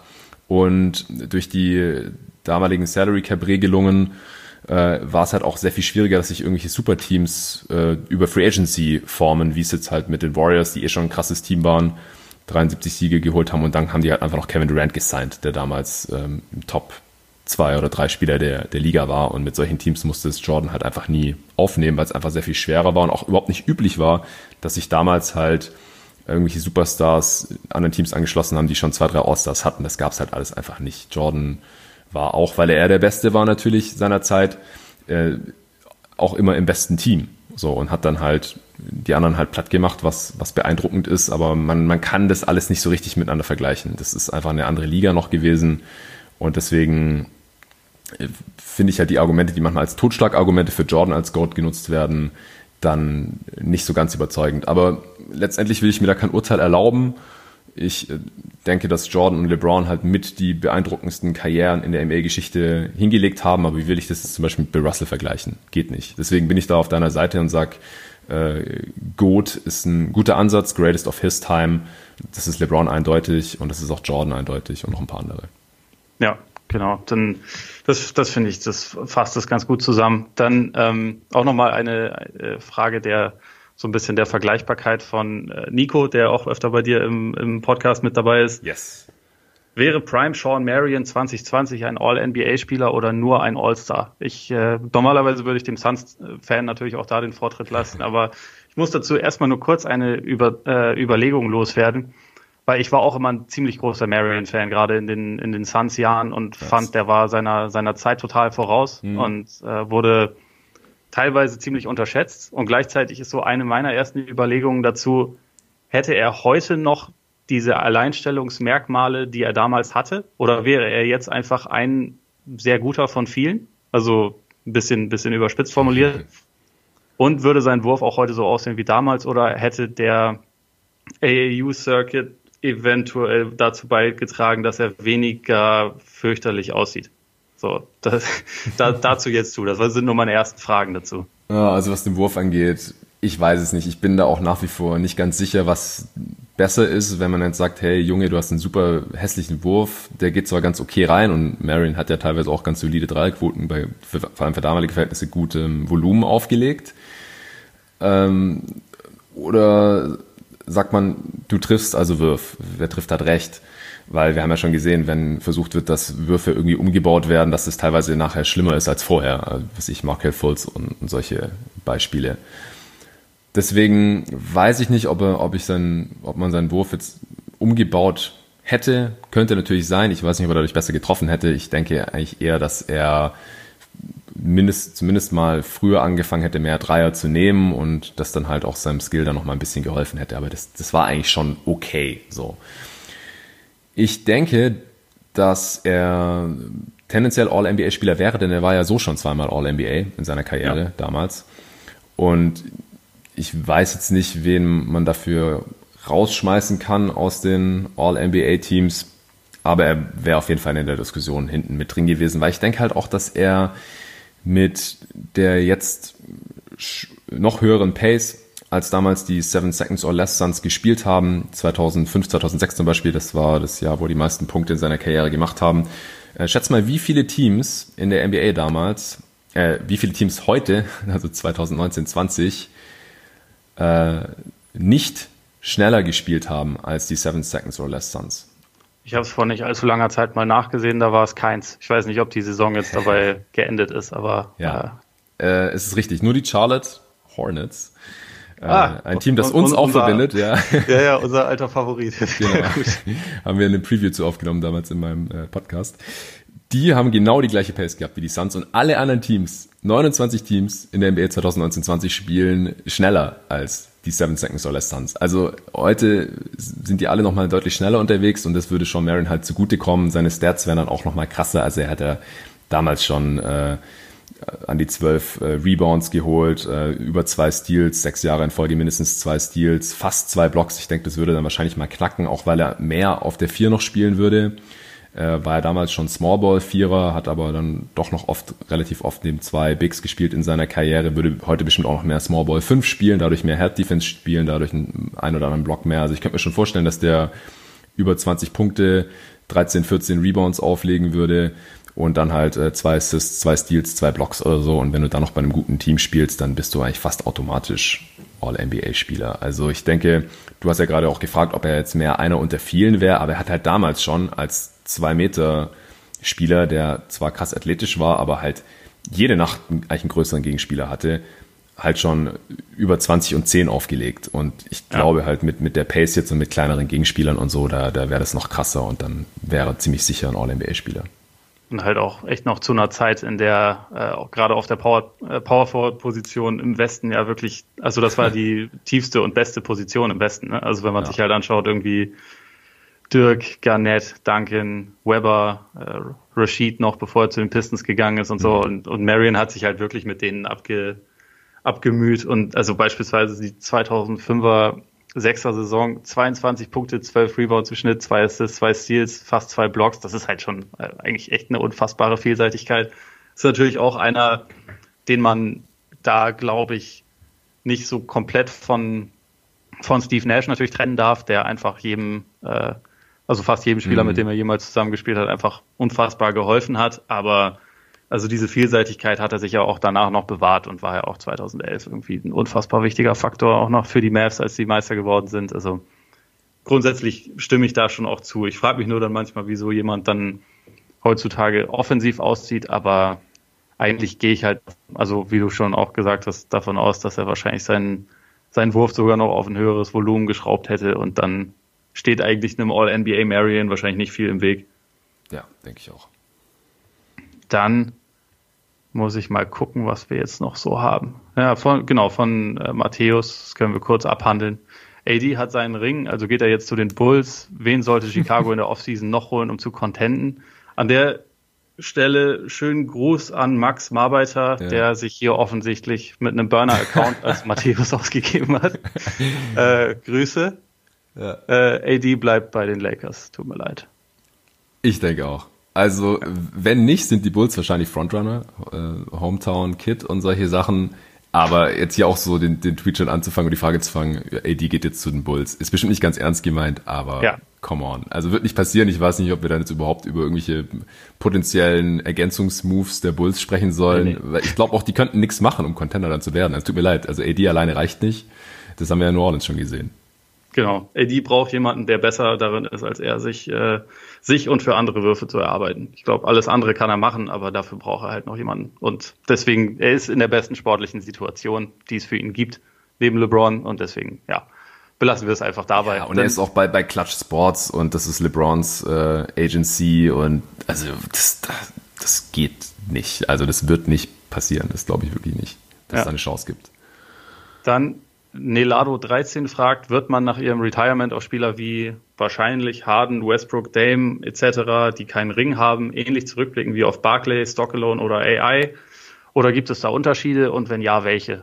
Äh, ich würde erstmal kurz dazu sagen, Unterschiede gibt es auf jeden Fall, weil es unterschiedliche Spieler sind und auch unterschiedliche Gründe, die dafür, die dazu dann geführt haben, dass sie nicht Meister geworden sind. Aber mhm ich glaube, es gibt halt die eine Gemeinsamkeit, dass man, wenn man rückblickend über solche Spieler spricht, die ja allesamt Legenden sind und welche der besten Basketballspieler, die es je gegeben hat, da kommt immer, entweder ist das der erste Satz oder der erste Satz ist direkt der Grund, warum sie nie einen Titel geholt haben. Also quasi der Makel. Und äh, ich glaube, dieser spielerische Makel zum Beispiel kann zwar auch dann da sein, wenn der wenn der Titel geholt wurde, aber es ist dann nicht mehr das erste Thema, über das gesprochen wird. Mhm. Also siehe beispielsweise Dirk Nowitzki, der war auch, äh, ja.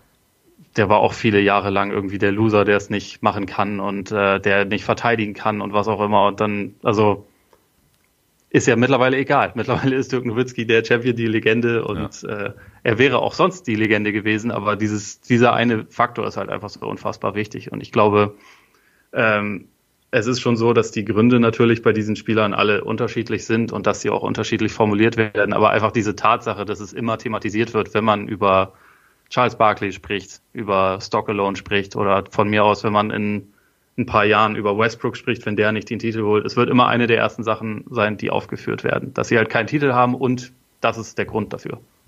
Ob das fair ist oder nicht. Hm. Ja, ich finde, der Unterschied ist halt noch, dass ähm, ein paar dieser Spieler jetzt noch gar nicht in den Finals waren und die anderen genannten halt schon.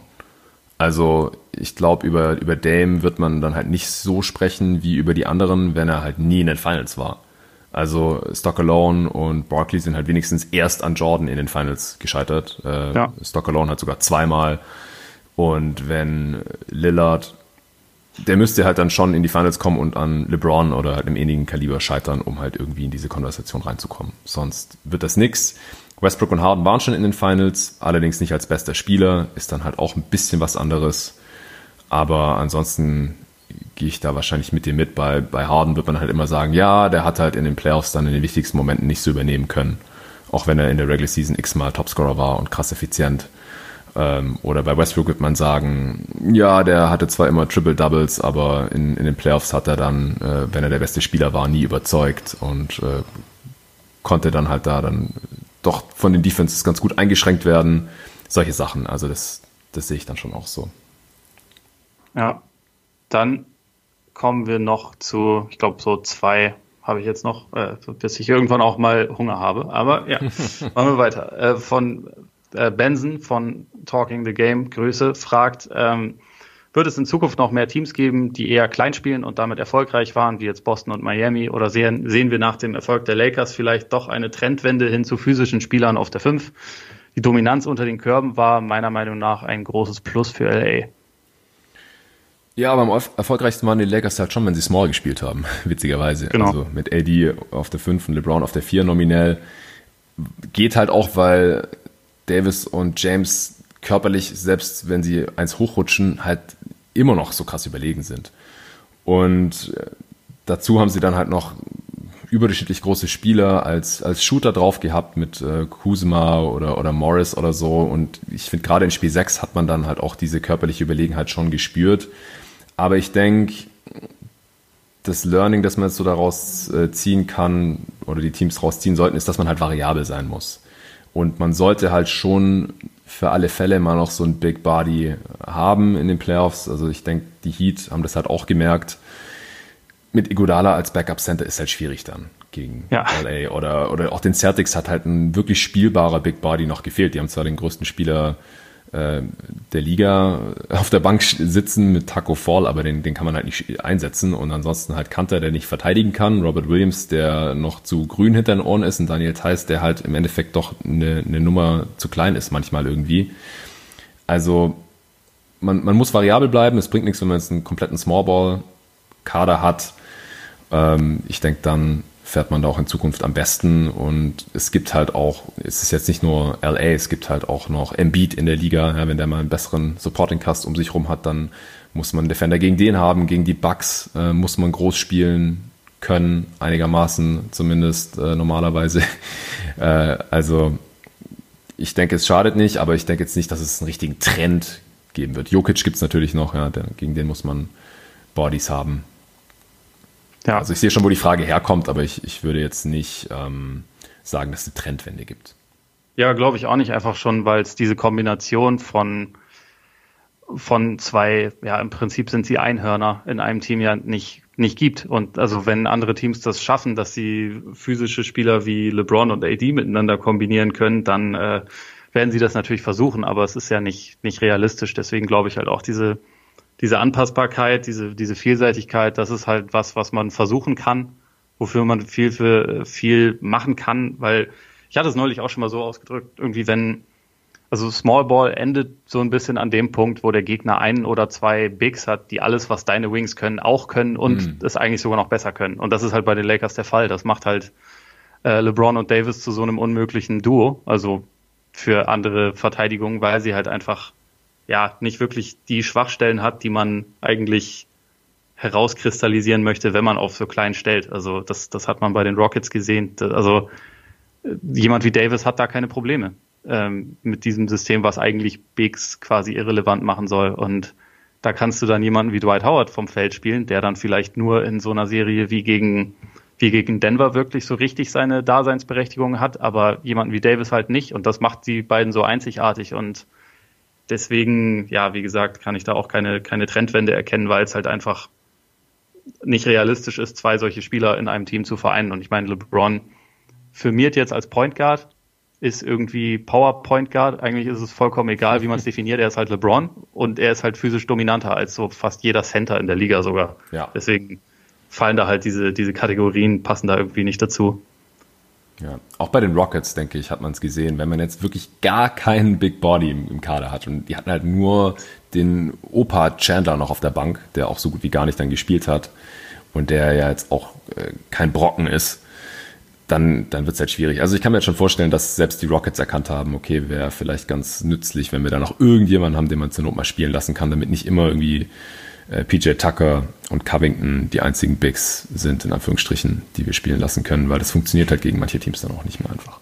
Genau, ich glaube, so die Not von einem Plan B, das ist halt ja. nochmal sehr, sehr deutlich genau. geworden, genau. auch in einem Team wie Milwaukee, das einfach vor eine Herausforderung gestellt wurde äh, und dann nicht so richtig die, die Gegenidee hatte. Und das war bei den Rockets auch so der Fall. Und ich glaube, das zeichnet die Lakers vor allem defensiv aus, dass sie halt auch irgendwie vier Teams nacheinander, die ziemlich unterschiedlich gespielt haben, ja eigentlich kalt stellen konnten. Und mhm. das ist äh, einfach ein unfassbar wichtiger Faktor, der aber kaum zu replizieren ist. Ähm, abschließend hätte ich dann noch die Frage von The Struggle is Real, die jetzt wiederum auch sehr äh, interessant ist. Ähm, selbst wenn es ein Hot Take wird, wie wird, kann die nächste Saison ablaufen? Wird es Zuschauer vor Ort geben? Und wie schätzt ihr die Auswirkungen des späten Saisonstarts auf die künftigen Jahre, gerade in Bezug auf Fieberbasketball ein? Das ist ein Brocken. Äh, ja. Weil es, glaube ich, momentan, also gerade was so den, das Thema Zuschauer oder auch einfach nur Saisonstart angeht, ist es ja, gerade hängt es ja komplett in der Schwebe. Also es wurden ja schon Daten genannt von irgendwie erster Weihnachtstag, wobei Silver da jetzt auch schon gesagt hat, dass das wohl nicht so realistisch ist, bis irgendwann im März, äh, wann es mhm. losgehen könnte. Also wir können uns so oder so darauf einstellen, dass es eine lange Zeit jetzt wird ohne NBA-Basketball.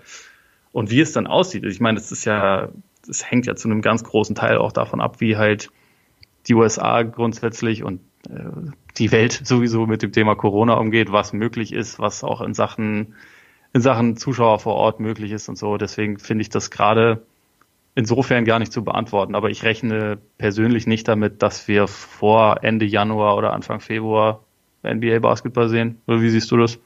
Ja, also ich stimme dir erstmal zu.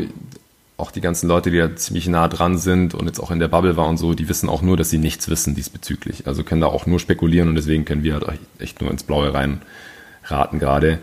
Ich denke auch Weihnachten ist äh, unrealistisch, einfach nur, weil das Draft-Datum jetzt feststeht, 18.11. Free Agency soll ja wohl am 1.12. losgehen und man kann nicht drei Wochen später äh, das erste Saisonspiel haben. Das geht einfach nicht. Also irgendwann, also erstmal muss ja die Free Agency stattfinden, das dauert normalerweise mindestens ein, zwei Wochen und äh, dann muss man noch irgendeine Form von Training Camp haben. Und Summer League fliegt sowieso natürlich raus, äh, wäre dann auch eine Winter League. Also das ist einfach zu knapp, denke ich, mit Weihnachten, auch wenn die NBA das sicherlich gerne hätte, weil Christmas Day ist einfach eine Institution, da haben die immer richtig viele Zuschauer, denke ich mal. Das ähm, bin ich auch ein bisschen traurig, dass es dieses Jahr fehlt. Andererseits dann auch ein bisschen entspannter, weil ich musste mich dann immer früher oder später der Familie entziehen und sagen, ja. ich, ich, muss jetzt Basketball schauen. Wie ich habe die letzten sechs Jahre, glaube ich, am, äh, an Weihnachten gearbeitet. Also die Familie ja. findet es, glaube ich, auch nicht schlimm, wenn ich das dann mal dieses eine Mal nicht tue. Exakt, genau. Deswegen, MLK Day ist jetzt gerade noch so eine Möglichkeit, das wäre 18. Januar. Ich denke, früher wird es nicht werden, vielleicht auch eher Februar. Und ich denke, ein ganz großer Punkt ist auch, die wollen Zuschauer drin haben. Und wenn es nur ja. 25 Prozent Auslastung ist oder sowas, denn die äh, Gate Revenue, die Ticketverkäufe in den Arenen vor Ort, das macht halt einen ganz großen Teil der Einnahmen aus. Irgendwas zwischen 30 und 40 Prozent, glaube ich. Und selbst wenn man davon ein Viertel reinholen kann, dann hat man halt schon mal ja, circa zehn Prozent mehr Einnahmen oder so. Also dass die Leute dann halt mit Abstand da drin sein können, Abstand zu den Spielern, Abstand untereinander, denke ich nicht, dass man eine höhere Auslastung als, weiß nicht, 20, 25 Prozent hat oder so. Aber das ist ja dann auch wieder standortabhängig. Wenn es in einer Stadt ist, wo gerade wenig Fälle sind, wo man das einigermaßen im Griff hat und da, das hängt halt, glaube ich, auch sehr stark jetzt von der Präsidentschaftswahl ab. Ja, wenn komplett. Trump dranbleibt, dann wird das wahrscheinlich nicht besser in nächster Zeit. Wenn Biden dran kommt, dann kann ich mir vorstellen, dass es nächstes Jahr schneller, besser wird. Und in manchen Städten ist es halt besser, in, in manchen schlechter und in denen, wo halt ein Team ist, wo es besser läuft, da kann ich mir dann auch vorstellen, gibt es früher Fans oder mehr Fans und in anderen dann halt vielleicht immer noch nicht. Was jetzt auch viel besprochen wird, ist, dass äh, eventuell der Schedule so angepasst wird, dass es nicht nur weniger Spiele sind, sondern dass auch weniger gereist werden muss. Also dass halt Westküstenteams nur äh, ein, zwei Mal an die Ostküste gehen und da dann halt gleich ganz viele Spiele haben, also richtig lange Auswärtstrips, damit halt nicht so viel durchgemischt wird und so viel hin und her äh, und dadurch halt das Ansteckungsrisiko natürlich auch viel größer ist. Dass sie nochmal irgendwie in der Bubble zocken, also Regular Season ist es einfach nicht machbar. Also ja, es müssten, wenn dann viele kleine sein, ne? Ja, also dass es halt dann irgendwie so. ein Monat oder so ist. Mhm, ja, oder sowas. Aber ich glaube, so dreieinhalb Monate lässt sich den Teams jetzt auch erstmal nicht mehr verkaufen. Genau. Also ich glaube, man kann sagen, hey, wir spielen äh, acht äh, Seeding Games und dann spielen wir den Champion aus in der Bubble. Da müsst ihr jetzt halt durch. Das kann man sehr viel leichter machen und selbst da haben ja schon nicht alle Spieler mitgemacht, als zu sagen, wir haben jetzt, ich weiß nicht, wie viel ist die Regular, wie viele Spiele sind die Regular Season mindestens 50 oder so. Und die Regular Season ist dafür halt einfach, einfach nicht wichtig genug, ehrlich gesagt, dass dass man da so einen Aufwand betreibt. Also ich denke auch, es wird irgendwann um den Februar herum wahrscheinlich irgendwie losgehen und je nachdem, wie viele Spiele man dann hat, also ich bin auch nicht traurig, wenn es weniger Regular Season Spiele sind. Das äh, habe ich auch schon mehrmals an verschiedenen Stellen gesagt, weil man kann gerade einfach nicht jedem Regular Season Spiel die Beachtung schenken, als vielleicht ein bisschen äh, auf den Boxscore zu gucken oder so. Und ich würde aber gerne den Regular Season Spielen ja. mehr Beachtung schenken. Aber wenn halt irgendwie zehn Spiele an einem Tag sind, wie, wie willst du das alles aufnehmen und dann dir auch noch irgendwie behalten oder analysieren oder sonst irgendwas damit anfangen? Das geht halt leider einfach nicht. Ich fände gut, wenn die Regular Season Spiele mehr wert wären, wenn da mehr Pause auch zwischen wäre, wenn da mehr Gameplans gemacht werden könnten und dann halt auch diese Spiele einfach mehr bedeuten würden. Jetzt vielleicht nicht wie ein Playoff-Spiel, aber einfach mehr als bisher. Deswegen, ich rechne mit einer kürzeren Regular Season und hoffe auch auf eine kürzere Regular Season, ehrlich gesagt, damit halt auch die Playoffs nicht wieder im Hochsommer stattfinden. Das fand ich auch kacke dieses Jahr. Ja. Wird sich wahrscheinlich nicht vermeiden lassen, wenn die erst im Februar anfangen, aber dann halt auch für die Zukunft hoffe ich echt nicht, dass sich das jetzt alles dauerhaft um irgendwie ein, zwei, drei Monate nach hinten verschiebt, weil ich, ich finde es auch immer sehr cool als, als Fan, aber halt auch als äh, NBA-Analyst ähm, oder Podcaster oder wie auch immer, dass es halt im Winter gemacht wird, wo man eh nicht so viele andere Sachen machen kann. Und dann, wenn das Wetter besser wird, dann wird es immer weniger und dann ist es irgendwann weg und dann kommt es im Herbst wieder, wenn das Wetter wieder schlechter wird. Deswegen alles viel in, ins Blaue geraten jetzt, äh, aber das wäre so das, womit ich ganz grob rechnen würde. Ja, sehe ich ganz ähnlich. Wird ein, wird ein interessanter Winter, also eine äh, neue Art von Winter für, für NBA-Fans. Ich bin, aber also wiederum, ja, wie, ich bin auch gespannt, wie Free Agency und so dann abläuft, aber das sehen wir dann alles. Dann würde ich sagen, jetzt, äh, nachdem wir gesagt haben, wir machen ungefähr eine Stunde und jetzt dann irgendwie bei über anderthalb Stunden sind, machen wir mal Feierabend für heute. vielen, ja. vielen Dank für deine Zeit. Sag du mal noch, wo man dich findet. Ja, gerne. Also mein Podcast heißt Jeden Tag NBA und das äh, habe ich jetzt in letzter Zeit auch so durchgezogen. Also nicht ganz jeden Tag, nicht sieben Tage die Woche, aber so, ich versuche fünf Folgen pro Woche rauszuhauen. Äh, in den Playoffs natürlich viel die Spiele analysiert, aber es geht auch in verschiedenste Richtungen. Ich mache auch immer wieder solche Fragenpots. Also das äh, Format macht mir auch richtig Spaß. Ähm, ich bin da auch immer dankbar für die ganzen Fragen. Deswegen danke, dass du mich heute eingeladen hast. Natürlich auch danke für die ganzen Fragen von den Leuten in den sozialen Medien. War wirklich äh, spaßig und interessant hier. Könnt mir auch überall folgen. Auf äh, Twitter bin ich sehr aktiv und diskutiere auch gerne, ähm, nehme da Feedback und Kritik entgegen und sammle da auch immer die Fragen ein. Auch einfach jeden Tag NBA, at jeden Tag NBA. Instagram, Facebook auch zu finden, da bin ich nicht so aktiv. Aber da gibt's auch immer mal wieder was. Ähm, ja, deswegen würde mich freuen, wenn ihr bei mir im Pop mal reinhört. Ole ist auch manchmal zu Gast. Äh, zu den Charlotte Hornets zum Beispiel. Absolut. Äh, ja. Das ist das ist noch wichtig, dass wir das, äh, da müssen wir uns noch was zu überlegen. Genau, wir haben keine Preview-Review gemacht. Das, ähm, ich habe letztes Jahr zu 31 Teams eine Saisonvorschau gemacht, einen einzelnen Podcast und dann zu, ich glaube, 24 oder 25 Teams auch äh, eine Rückschau sozusagen. Die Hornets sind da leider irgendwie rausgefallen. Äh, da müssen wir uns nochmal irgendwas überlegen. Ich mache äh, Redrafts auch ab und zu. 2003 äh, bis 2010 haben wir schon komplett neu gedraftet und die 96er auch. Jetzt steht bald die 98er äh, Draft an. Also da ist einiges geplant, auch in nächster Zeit, auch in der Offseason jetzt. Ähm, ich werde es die nächsten Wochen ein bisschen langsamer machen, aber dann, wenn es auf die Draft zugeht, äh, werde ich die, die, Frequenz wieder hochfahren. Dann Free Agency habe ich schon richtig Bock drauf und dann müssen wir halt mal gucken, wann es weitergeht. Mit unserer Absolut. NBA. Gut, dann danke ich auch nochmal allen fürs Zuhören und äh, ja, wir schauen mal, wie es hier bei uns weitergeht, wenn, wenn Max irgendwann äh, wieder zur Verfügung steht und so. Das äh, wird sicherlich auch in der Offseason irgendwie weitergehen. Jetzt machen wir, wie gesagt, erstmal Feierabend. Euch allen noch einen schönen Tag, schöne Woche, allgemein schöne Offseason und reingehauen. Ciao.